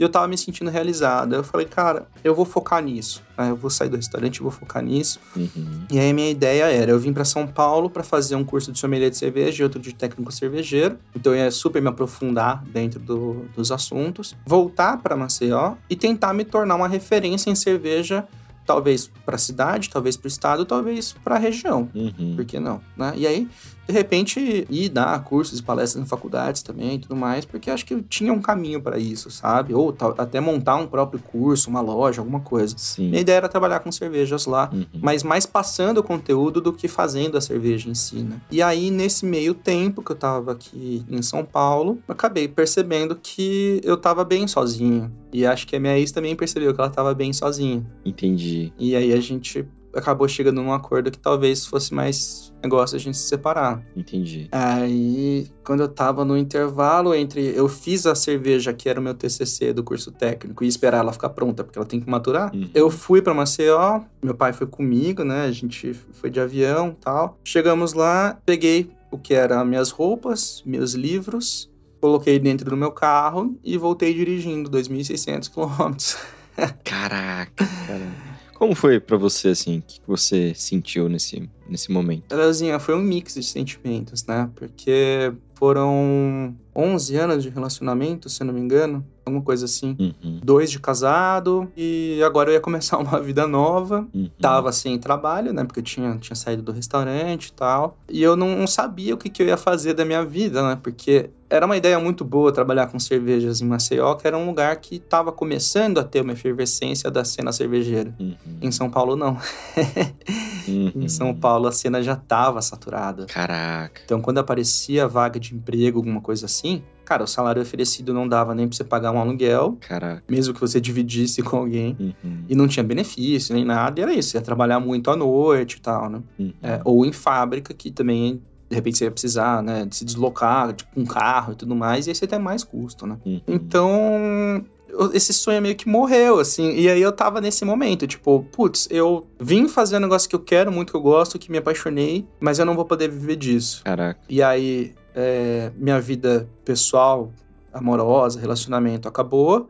É, eu não tenho aonde morar, né? Porque eu, eu não queria voltar para Matão, porque eu achei que ia ser mais limitante ainda para mim, né? Nesse momento da vida. Uhum. E aí eu vim para São Paulo, fiquei morando de favor com uma tia minha por um tempo. E um amigo meu da faculdade entrou em contato comigo e falou: Ti, tem uma vaga para designer aqui na empresa Uhum. e eu tô querendo te indicar. Aí eu falei, cara, super top, vamos, né? Uhum. Aí eu fui, fiz entrevista, passei, comecei a trabalhar lá, comecei a juntar um dinheirinho, assim, e tal. E aí, quando eu já tinha um colchãozinho, Uhum. eu agradeci do fundo do coração a minha tia, aluguei um apartamento e fui começar minha trajetória de morar sozinho. Caraca. E aí, eu comecei a me reerguer, Leozinho. Se me reerguer, é, ainda muito envolvido com cerveja, interessado e tudo mais. Uhum. E eu tive um professor de sommelier que ele tava saindo de férias. E ele falou: Ti, eu tô saindo de férias e vai começar uma, uma turma do curso básico. Que já fechou, Uhum. o Senac já, já fechou essa turma.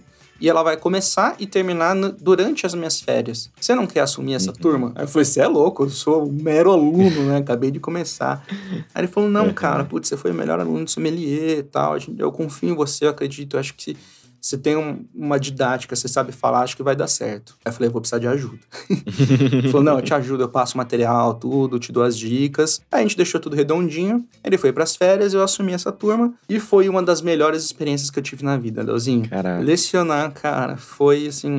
eu acho que talvez eu tenha me aproximado um pouco da minha mãe também, né? Sim, total. Cara, total. como era gostoso estar numa sala de aula falando de um assunto que eu era apaixonado, para pessoas que eram apaixonadas. Você fala com paixão, né? Isso. E para pessoas que eram apaixonadas naquele assunto. Então, assim, não era tipo, ah, eu tô dando uma matéria, sei lá, de estudo sociopolítico econômico brasileiro num curso de marketing, sabe? Tipo, que é Uhum. importante, mas os alunos não estão ali para isso, né?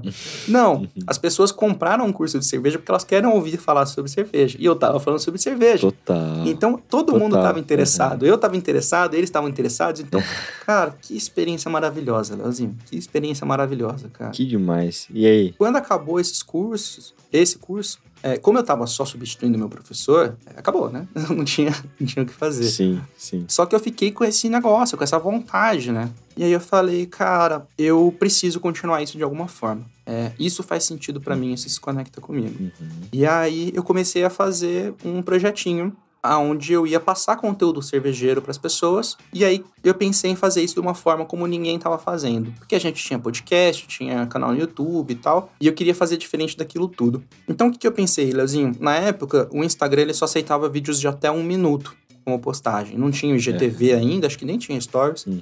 E aí eu falei, tá, então meu tempo é um minuto. Uhum. Porque eu quero que as pessoas consumam meu conteúdo na íntegra. Tá. Aonde as pessoas estão? As pessoas estão no celular, elas não estão no computador. Então meus vídeos vão ser na vertical. Sim. Aí eu comecei a fazer vídeo de um minuto na vertical, eu soltava Instagram, Facebook, Twitter, LinkedIn, no WhatsApp. Tudo. Eu não queria saber se eu ia ter o número das pessoas, da audiência que estavam vendo. Eu não queria estatística. Eu queria que meu conteúdo chegasse nas pessoas. Caraca. Então eu fiz de tudo para estar aonde as pessoas estavam, para entregar para elas um conteúdo bacana interessante sobre um assunto que eu era apaixonado. Que foda, cara. E aí isso começou a trazer retorno. As pessoas vinham, davam feedback, eu comecei a crescer o meu perfil e tudo mais. Uhum. Tem algumas pessoas até hoje que me seguem dessa época, né? Uhum. Só que aí a, a vida não pode ser simples e fácil pra sempre, né? A vida é uma caixinha de surpresas, né? Como diz aquele, aquela peça incrível. Pois é, pois é. Como todo projeto de internet, o que, que você faz? Você começa, sem se preocupar com mais nada, né? Sim. Muito bem. Sim. E aí, qual que é o erro que todo mundo comete? Você dá um nome que você acha bonito, interessante, divertido, É. sem checar se já existe esse nome registrado no INPI. Oh, man, sim, sim. Sei bem, sei bem.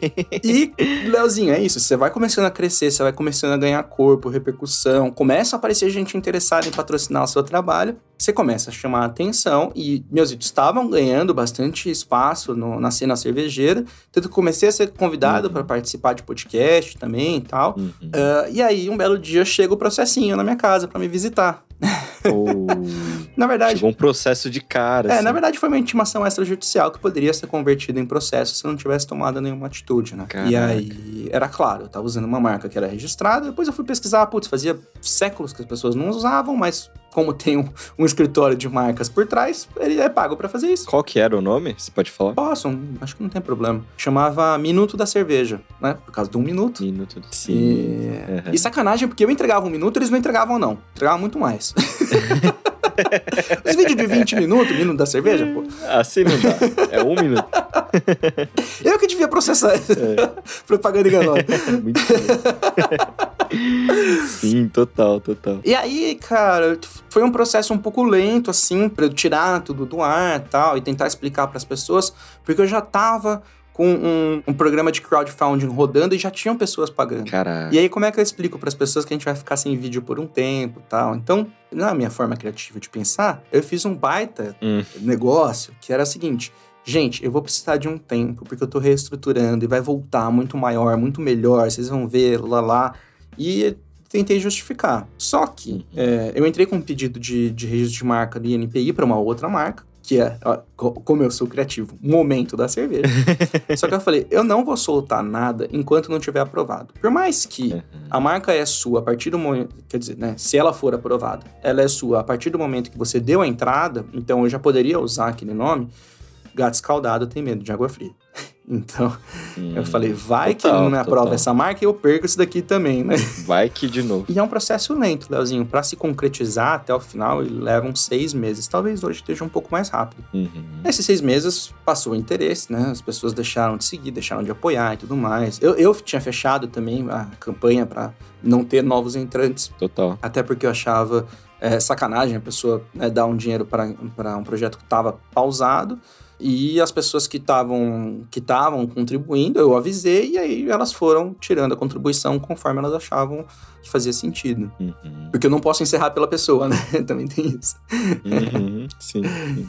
É, e, Caraca. e aí, com isso, eu tinha os equipamentos, porque eu tinha comprado câmera, luz, teleprompter, cara, tinha um monte de coisa. E eu tinha conhecimento, né, de trabalhar com mídias sociais, com, com vídeo, com áudio e tal.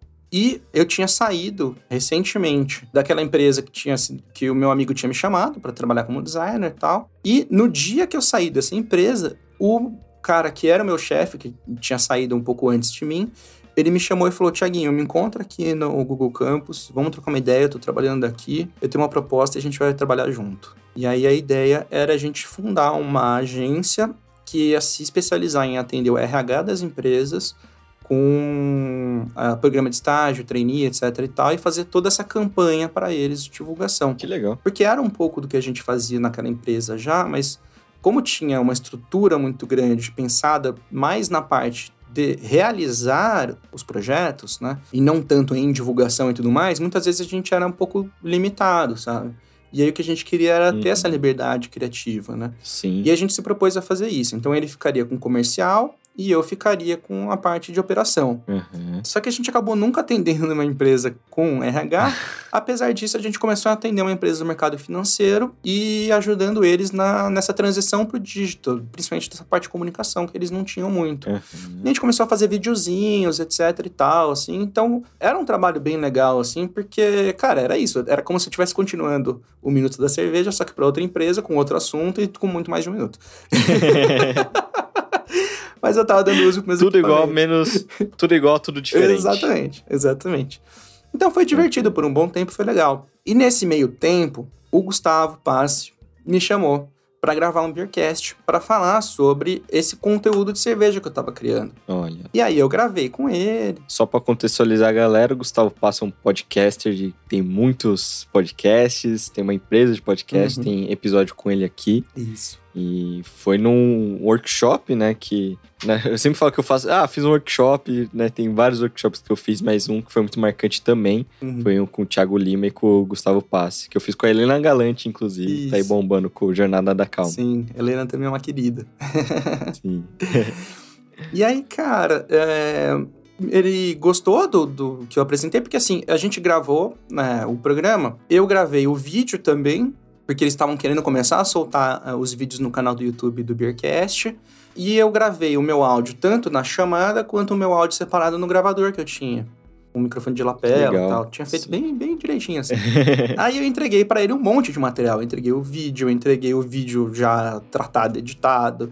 Eu entreguei o áudio bruto, o áudio tratado, editado, em MP3, em Wave, não sei o Nossa. quê. Eu falei, ó, não sei como é que vocês trabalham aí, não sei como é que vocês usam. Tá aqui esse pack de coisa. Fica à vontade. Caraca, muito bom. Aí o Gustavo virou e falou assim: Ô, gostei desse negócio que você fez aí, cara. Tem um amigo meu que ele tá querendo começar um podcast. o Gustavo. Acho que, a- aposto que o Gustavo falou, mano, foi. Foi. mano. Fala muito mano. É. É. E aí, pra vocês que não conhecem o Gustavo, o amigo do Gustavo é sempre o Gustavo, tá? Tem um amigo tá querendo começar um podcast, tal, não sei o quê. Pô, como é que, como é que você faria aí? Você cobra, você topa, não sei o quê e tal? Eu falei, cara, topo tal. É, cobrar eu não sei, eu nunca produzi um podcast. Naquela época eu ainda não tinha feito. Eu tinha feito várias brincadeiras minhas, muita coisa com. Cara, eu tinha, tive uma curta carreira de DJ na minha adolescência, que eu tinha descoberto os programas que fazia loop e tal. É, e eu fiz umas músicas que usavam vários assets do CS, né? Então tinha galinha quando você esfaqueava no CS Italy e tal. Várias. várias viagens. É, então, assim, tinha essa brincadeira, essa experiência, mas produzir um podcast eu nunca tinha produzido. Eu falei, cara, não sei quanto cobrar. Aí ele falou, ó. É, negócio é o seguinte, eu vou abrir o jogo com você. O cara, o meu amigo sou eu, eu vou fazer um podcast de empreendedorismo. O dinheiro que eu tenho pra dar é tanto, porque é uma cota de patrocínio que eu consegui vender. Uhum. E aí, se você topar, a gente entra, eu te dou essa cota de patrocínio, e aí daí pra frente o que entrar a gente divide. Falei, beleza, então vamos, a gente vai ser sócio e tal. E aí nasceu o Empreenda Cash, a gente começou junto esse projeto. Uhum. E a gente foi desenvolvendo ele por um bom, bom, bom tempo. E aí, nesse meio tempo, eu saí daquela agência que, que eu tinha feito com o, meu ex-chefe, porque também estava dando muito conflito de, de agenda com tudo que estava acontecendo e tal. E eu achei que eu ia acabar prejudicando mais o projeto eh, por não dar conta de entregar as coisas. Então, eu achei melhor eh, me afastar. A gente até eh, encontrou uns amigos dele que tinha uma outra agência para tomar conta ali para até finalizar o, o contrato. Uhum. E aí até, né, eu abri mão da, da minha parte da sociedade nesse momento para custear essa outra agência, né? Porque não, não, ia ser justo, né? Não ia ser justo. Sim, sim. E aí eu fiquei trabalhando com o EmpreendaCast por um tempo, depois fui trabalhar numa startup por um tempo, onde eu consegui exercitar um pouco de tudo aquilo que a gente estava aprendendo junto, né, no EmpreendaCast e tal. Uhum. E aí um belo dia o Gustavo de novo vira para mim e fala: "Ti, mano, Hum. eu tô querendo começar um, um projeto de podcast dentro da Sul América. Hum. E eu preciso. Eu preciso de você. Não vou nem falar que eu preciso de um editor, nada. Eu preciso de você, cara. Vamos? aí eu falei, vamos. E aí eu entrei na Sul América. Uhum. é, e aí eu comecei a produzir os podcasts da Sul América. Inicialmente era só uma frente que a gente tinha. Uhum. ah, e hoje são cinco frentes que a gente tem de podcast interno para os colaboradores. Eu fiquei só na produção e edição durante eh, todo o período que o Gustavo estava na companhia. E quando ele saiu, eu assumi o host também. Uhum. Então, é, hoje eu faço de tudo, né? Então, hoje eu faço o roteiro, faço a gravação, edito, produzo, Sim. faço divulgação, publicação, tal, as artes, etc e tal. Hum. Foi assim por muito tempo, né? Eu falei hoje, mas foi assim por muito tempo. Eu fiquei com controle total, assim, de pauta, quem que a gente ia chamar e tudo mais. E aí, com o tempo, a gente foi ganhando muita relevância dentro da companhia com esse projeto, foi se tornando cada vez mais interessante, os heads, os VPs, a diretoria, o, o comitê executivo começou a ver valor nisso que a gente estava entregando, o projeto ficou grande, Aham. e a gente começou a chamar gente para ajudar. Legal. Então, hoje, a gente tem uma série de pessoas que trabalham ajudando a criar os podcasts da Sul América. E uma das coisas que eu instituí no primeiro dia que eu comecei a apresentar o. A gente chama de SulaCast, né? A nossa iniciativa de podcasts. Aham. Foi, cara, a gente precisa ter a ficha técnica do episódio. Porque a gente precisa valorizar o trampo de todo mundo que tá aqui trabalhando para fazer isso Que acontecer. importante. Porque Total, total. as pessoas acabam achando que quem produz, quem, quem- o, o- o apresentador é a pessoa que faz o podcast inteiro. E muitas vezes é. Nossa. Muitas vezes é. Sim, sim. Mas, cara, tem muita gente que pode estar envolvida nisso. E todo mundo merece o seu crédito, Total. todo mundo tem mérito no seu trabalho. De quem vai lá e É. consegue a agenda para fazer a gravação, a quem tá editando, publicando e fazendo todas as coisas acontecer. Sim, eu sempre fiz que desde o primeiro episódio tem a ficha técnica aqui Uhum. de quem fez a, a trilha, quem faz a locução da, da vinheta. Eu sempre procuro acreditar, até pra galera divulgar Isso. de, de portfólio mesmo, né? Sim. Total. Isso é muito importante. É muito importante, cara, é muito importante. E aí eu acho que isso também deu visibilidade para o tanto de pessoas que estão envolvidas nisso, então que isso é sério. Sim, E aí isso foi fazendo com que a gente ganhasse mais espaço lá dentro, sabe? Então, sim. hoje podcast é uma realidade na Sul América, é grande, é importante.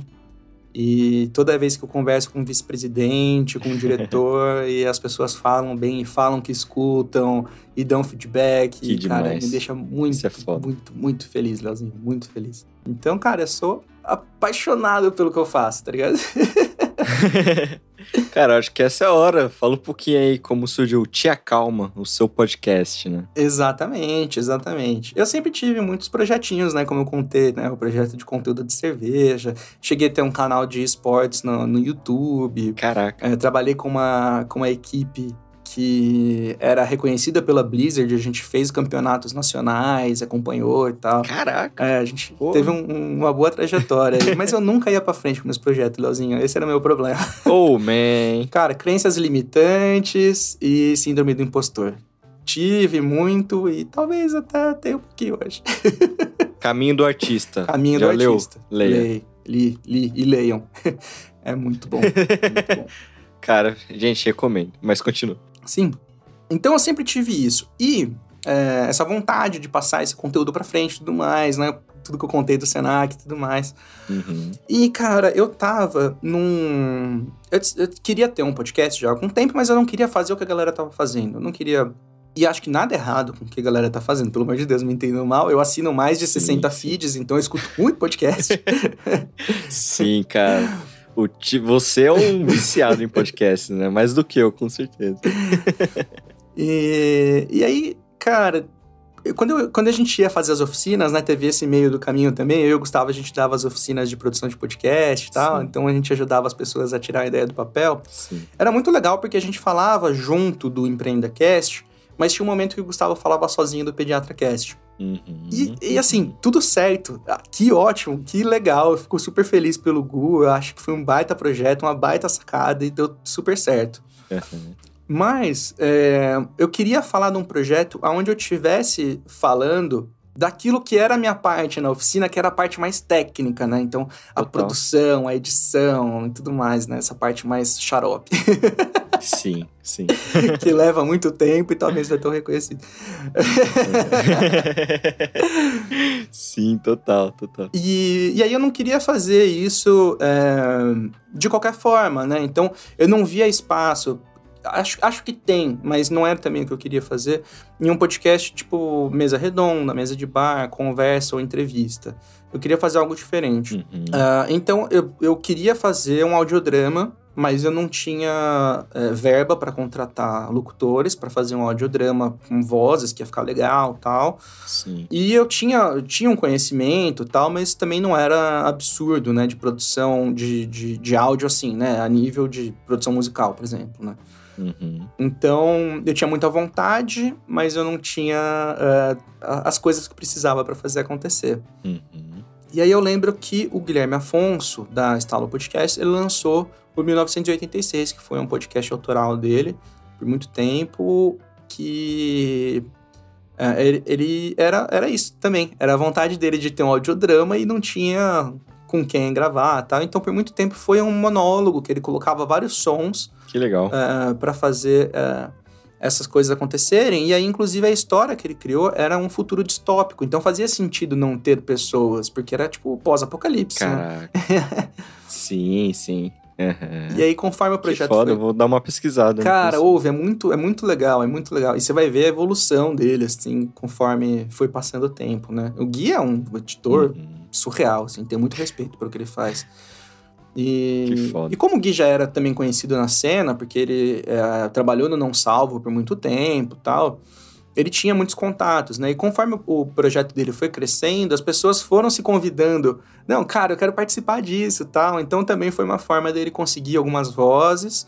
É, e aí o projeto foi crescendo e tal. E aí hoje, como ele tem a Estalo, que é uma produtora tal, então é parte da divulgação você ter projetos como esse Uhum. bem produzidos, grandiosos tal. Então ele tira, investe uma grana mesmo, contratando locutores e tudo mais para fazer um negócio bacana, né?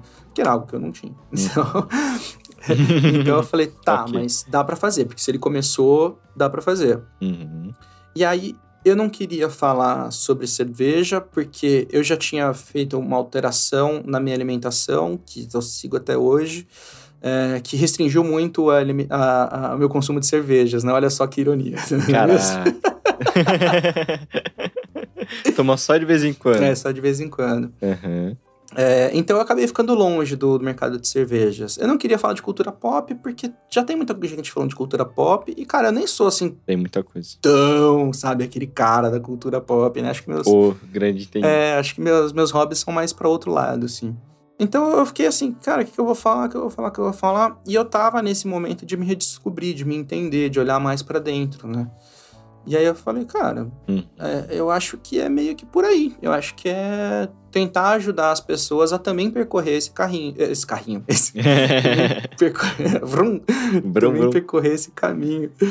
Porque foi um negócio que eu me proibi de fazer por muito tempo, sabe, Leozinho? Caraca. E quando eu finalmente falei, não, cara, é, é isso, né? A gente, eu olho muito pra fora, eu tento resolver todos os problemas do mundo, e mas e aqui dentro? E os meus problemas, sabe? E, e quando você tá sozinho, eles ou você tá ocupado fazendo alguma coisa, ou eles estão ali consumindo, né? Sim. E, e isso é um lugar perigoso pra se estar, né? E, cara, hoje você conversa com as pessoas da, da nossa geração, você percebe que muita gente passa por isso. Uhum. E nem sempre sabe por onde começar, o que fazer e tal. Então eu falei, cara, eu, eu quero, acima de tudo, é mostrar para as pessoas que elas não estão sozinhas. Hum, que foda. Que isso que elas estão passando acontece, é normal e que tá tudo bem. E de repente tentar olhar por um outro lado pode ser saudável, sabe? Uhum. Então era um pouco eu tentando, mais uma vez, passar o que eu aprendi para frente, ao mesmo tempo que é, também serviu para mim mesmo, até para fazer as minhas reflexões, para me entender, para me ajudar no meu percurso, no meu caminho, contar as minhas histórias, né? Contar o que eu passei, o que, que eu aprendi com isso. E, cara, esse negócio de, de ajudar as pessoas mesmo, assim, de, tipo, cara, você não tá sozinho, vamos junto, conta aqui. E, e tá tudo bem, sabe? E tá tudo bem e vai ficar tudo bem. Que legal, cara. Que legal. E o nome é muito bom, né? Tia Calma. Esse você já registrou? Já registrei. já- hoje eu não faço nada sem registrar, Leozinho. Eu tenho um monte de projeto que tenho só o registro. Muito bom, muito bom. Perfeito. A gente aprende, né?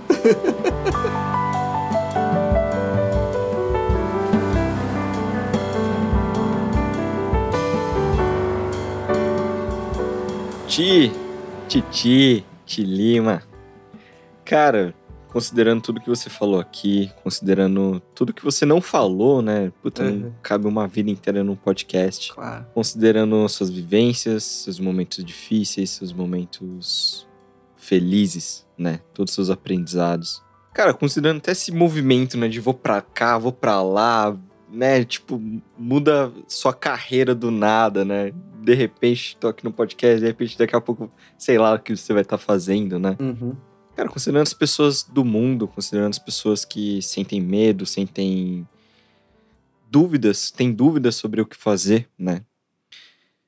Cara, o que, que você quer falar pro mundo? Ah, essa pergunta, Leozinho. Dizem que é por isso que chama Chablau. é, pois é. Fazer essa pergunta. Cara, eu acho que é assim. é, A gente tem uma mania de se comparar muito com as outras pessoas, principalmente aqueles que são os nossos pares em algum momento, né? Então, Uhum. é muito normal a gente olhar para as pessoas que fizeram faculdade com a gente, por exemplo, né? Quem, quem pôde fazer, é, e falar, putz, essa pessoa tá super bem sucedida, né? Olha aqui o, o Instagram dela, né? Como se fosse a vida real. Sim. É, ela tá trabalhando em tal empresa, em tal cargo, deve estar ganhando tanto, tá viajando e não sei o quê. E ai, que família bonita, Doriana, que ele tem, né? Três filhos e um cachorro, Uhum. né? Uhum. Só que, cara, a gente nunca sabe pelo que, que as pessoas estão passando, né? E de repente, essa pessoa que você julga que tá numa baita situação favorecida, que você até gostaria de estar em algum momento, tem esse tipo de pensamento, a gente não faz ideia como que ela tá de verdade, o que ela fez pra estar ali e principalmente o que ela deixou de fazer. Sim. Eu me lembro, Leozinho, e isso eu vou também tá num, num roteiro do Tia Calma, eu vou deixar para explorar melhor lá, mas eu vou contar rapidamente aqui, que quando eu voltei de, de Maceió, ainda muito sem saber o que, que eu ia fazer da minha vida tal, é, eu tava bem emocionado, assim, num, num jantar, né, que eu virei pro meu pai e falei, eu tenho quase 30 anos, né, de saudade, inclusive, né, eu tenho quase 30 anos e eu não. Eu sinto que eu não realizei nada na minha vida, que eu não fiz nada, sabe? Tipo, eu tô aqui, Uhum. vivendo de favor, sem saber o que eu vou fazer da minha vida. Eu olho pro meu currículo e não vejo nada. E eu voltei sem, sem dinheiro nenhum mesmo, assim, não tinha guardado nada, Uhum. sem ter onde morar, não sei o que eu vou fazer da minha vida. Aí ele falou, tio, você não tá conseguindo olhar agora porque você tá é, imerso nos seus problemas e tudo bem, isso uma hora vai passar. Acho que você tem que viver é, esse momento agora, é importante, mas ele vai passar. O que eu posso te dizer é, as experiências que você teve, tudo que você viveu, é só seu e é único. Olha para essas pessoas que você tá julgando que deram certo e tudo mais, elas não tiveram metade das experiências que você teve na vida. Caraca. Porque, de repente, elas ah, fizeram uma carreira dentro de uma empresa, desde a época da faculdade até hoje são, sei lá, diretor, vice-presidente. Legal. Uhum. Elas não tiveram nenhuma outra experiência que não fosse fora disso. Uhum. Você fez muita coisa diferente, você experimentou muita coisa diferente, você morou em lugares diferentes, você visitou países diferentes. Tudo isso te torna quem você é e te trouxe aonde você tá. E isso tem muito valor. Então, cara, não não se coloca para baixo porque você não tá onde você acha que você deveria estar, tá, sabe? Eu acho que e principalmente você não é o seu crachá. Principalmente isso, sabe? A gente tem essa mania, Caraca. é, inclusive, vou- vou- eu tô fazendo propaganda de Calma o podcast inteiro, né? Mas Mas é isso. Vai, vai que vai.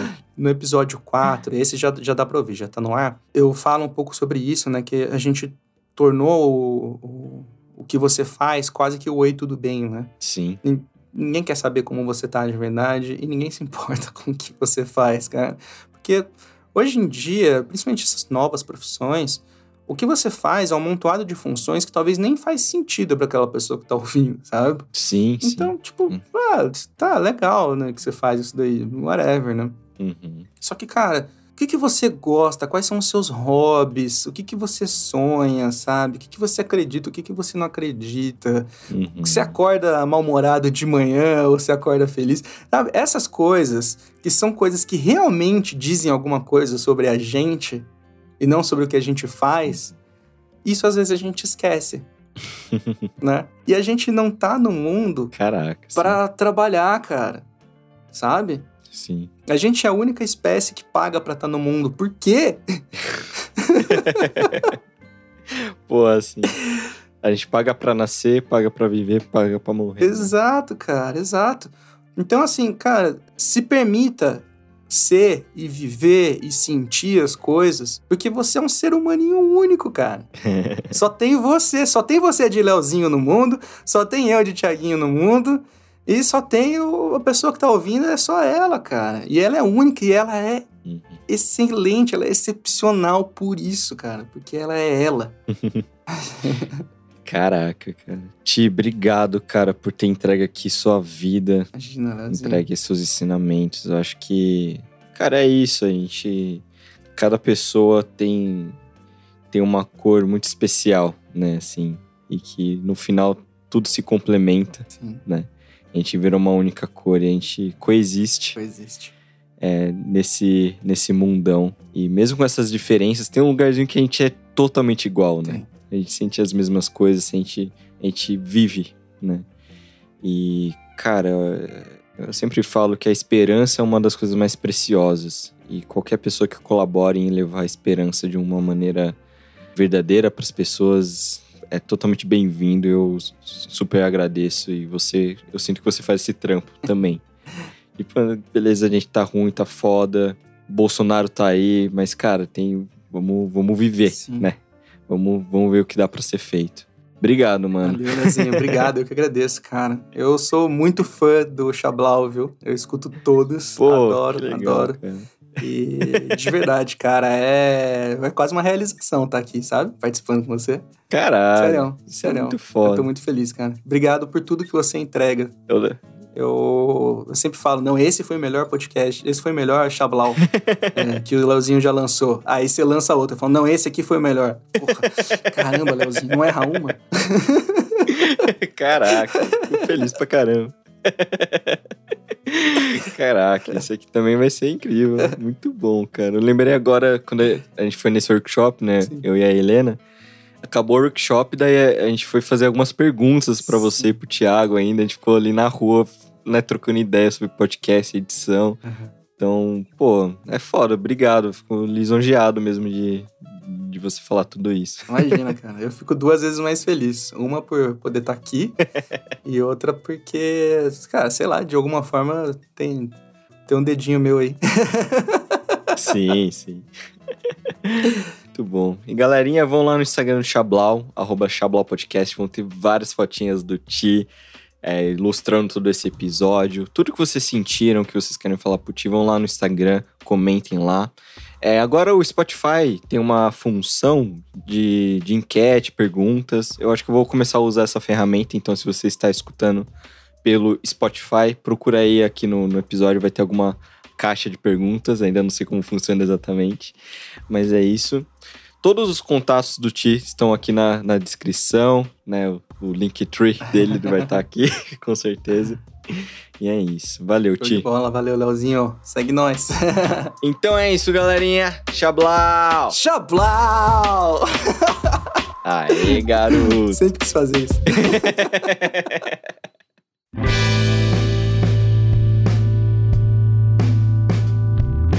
E aí, curtiu o episódio? Então vai lá nas redes sociais do Chablau e comenta lá na minha foto.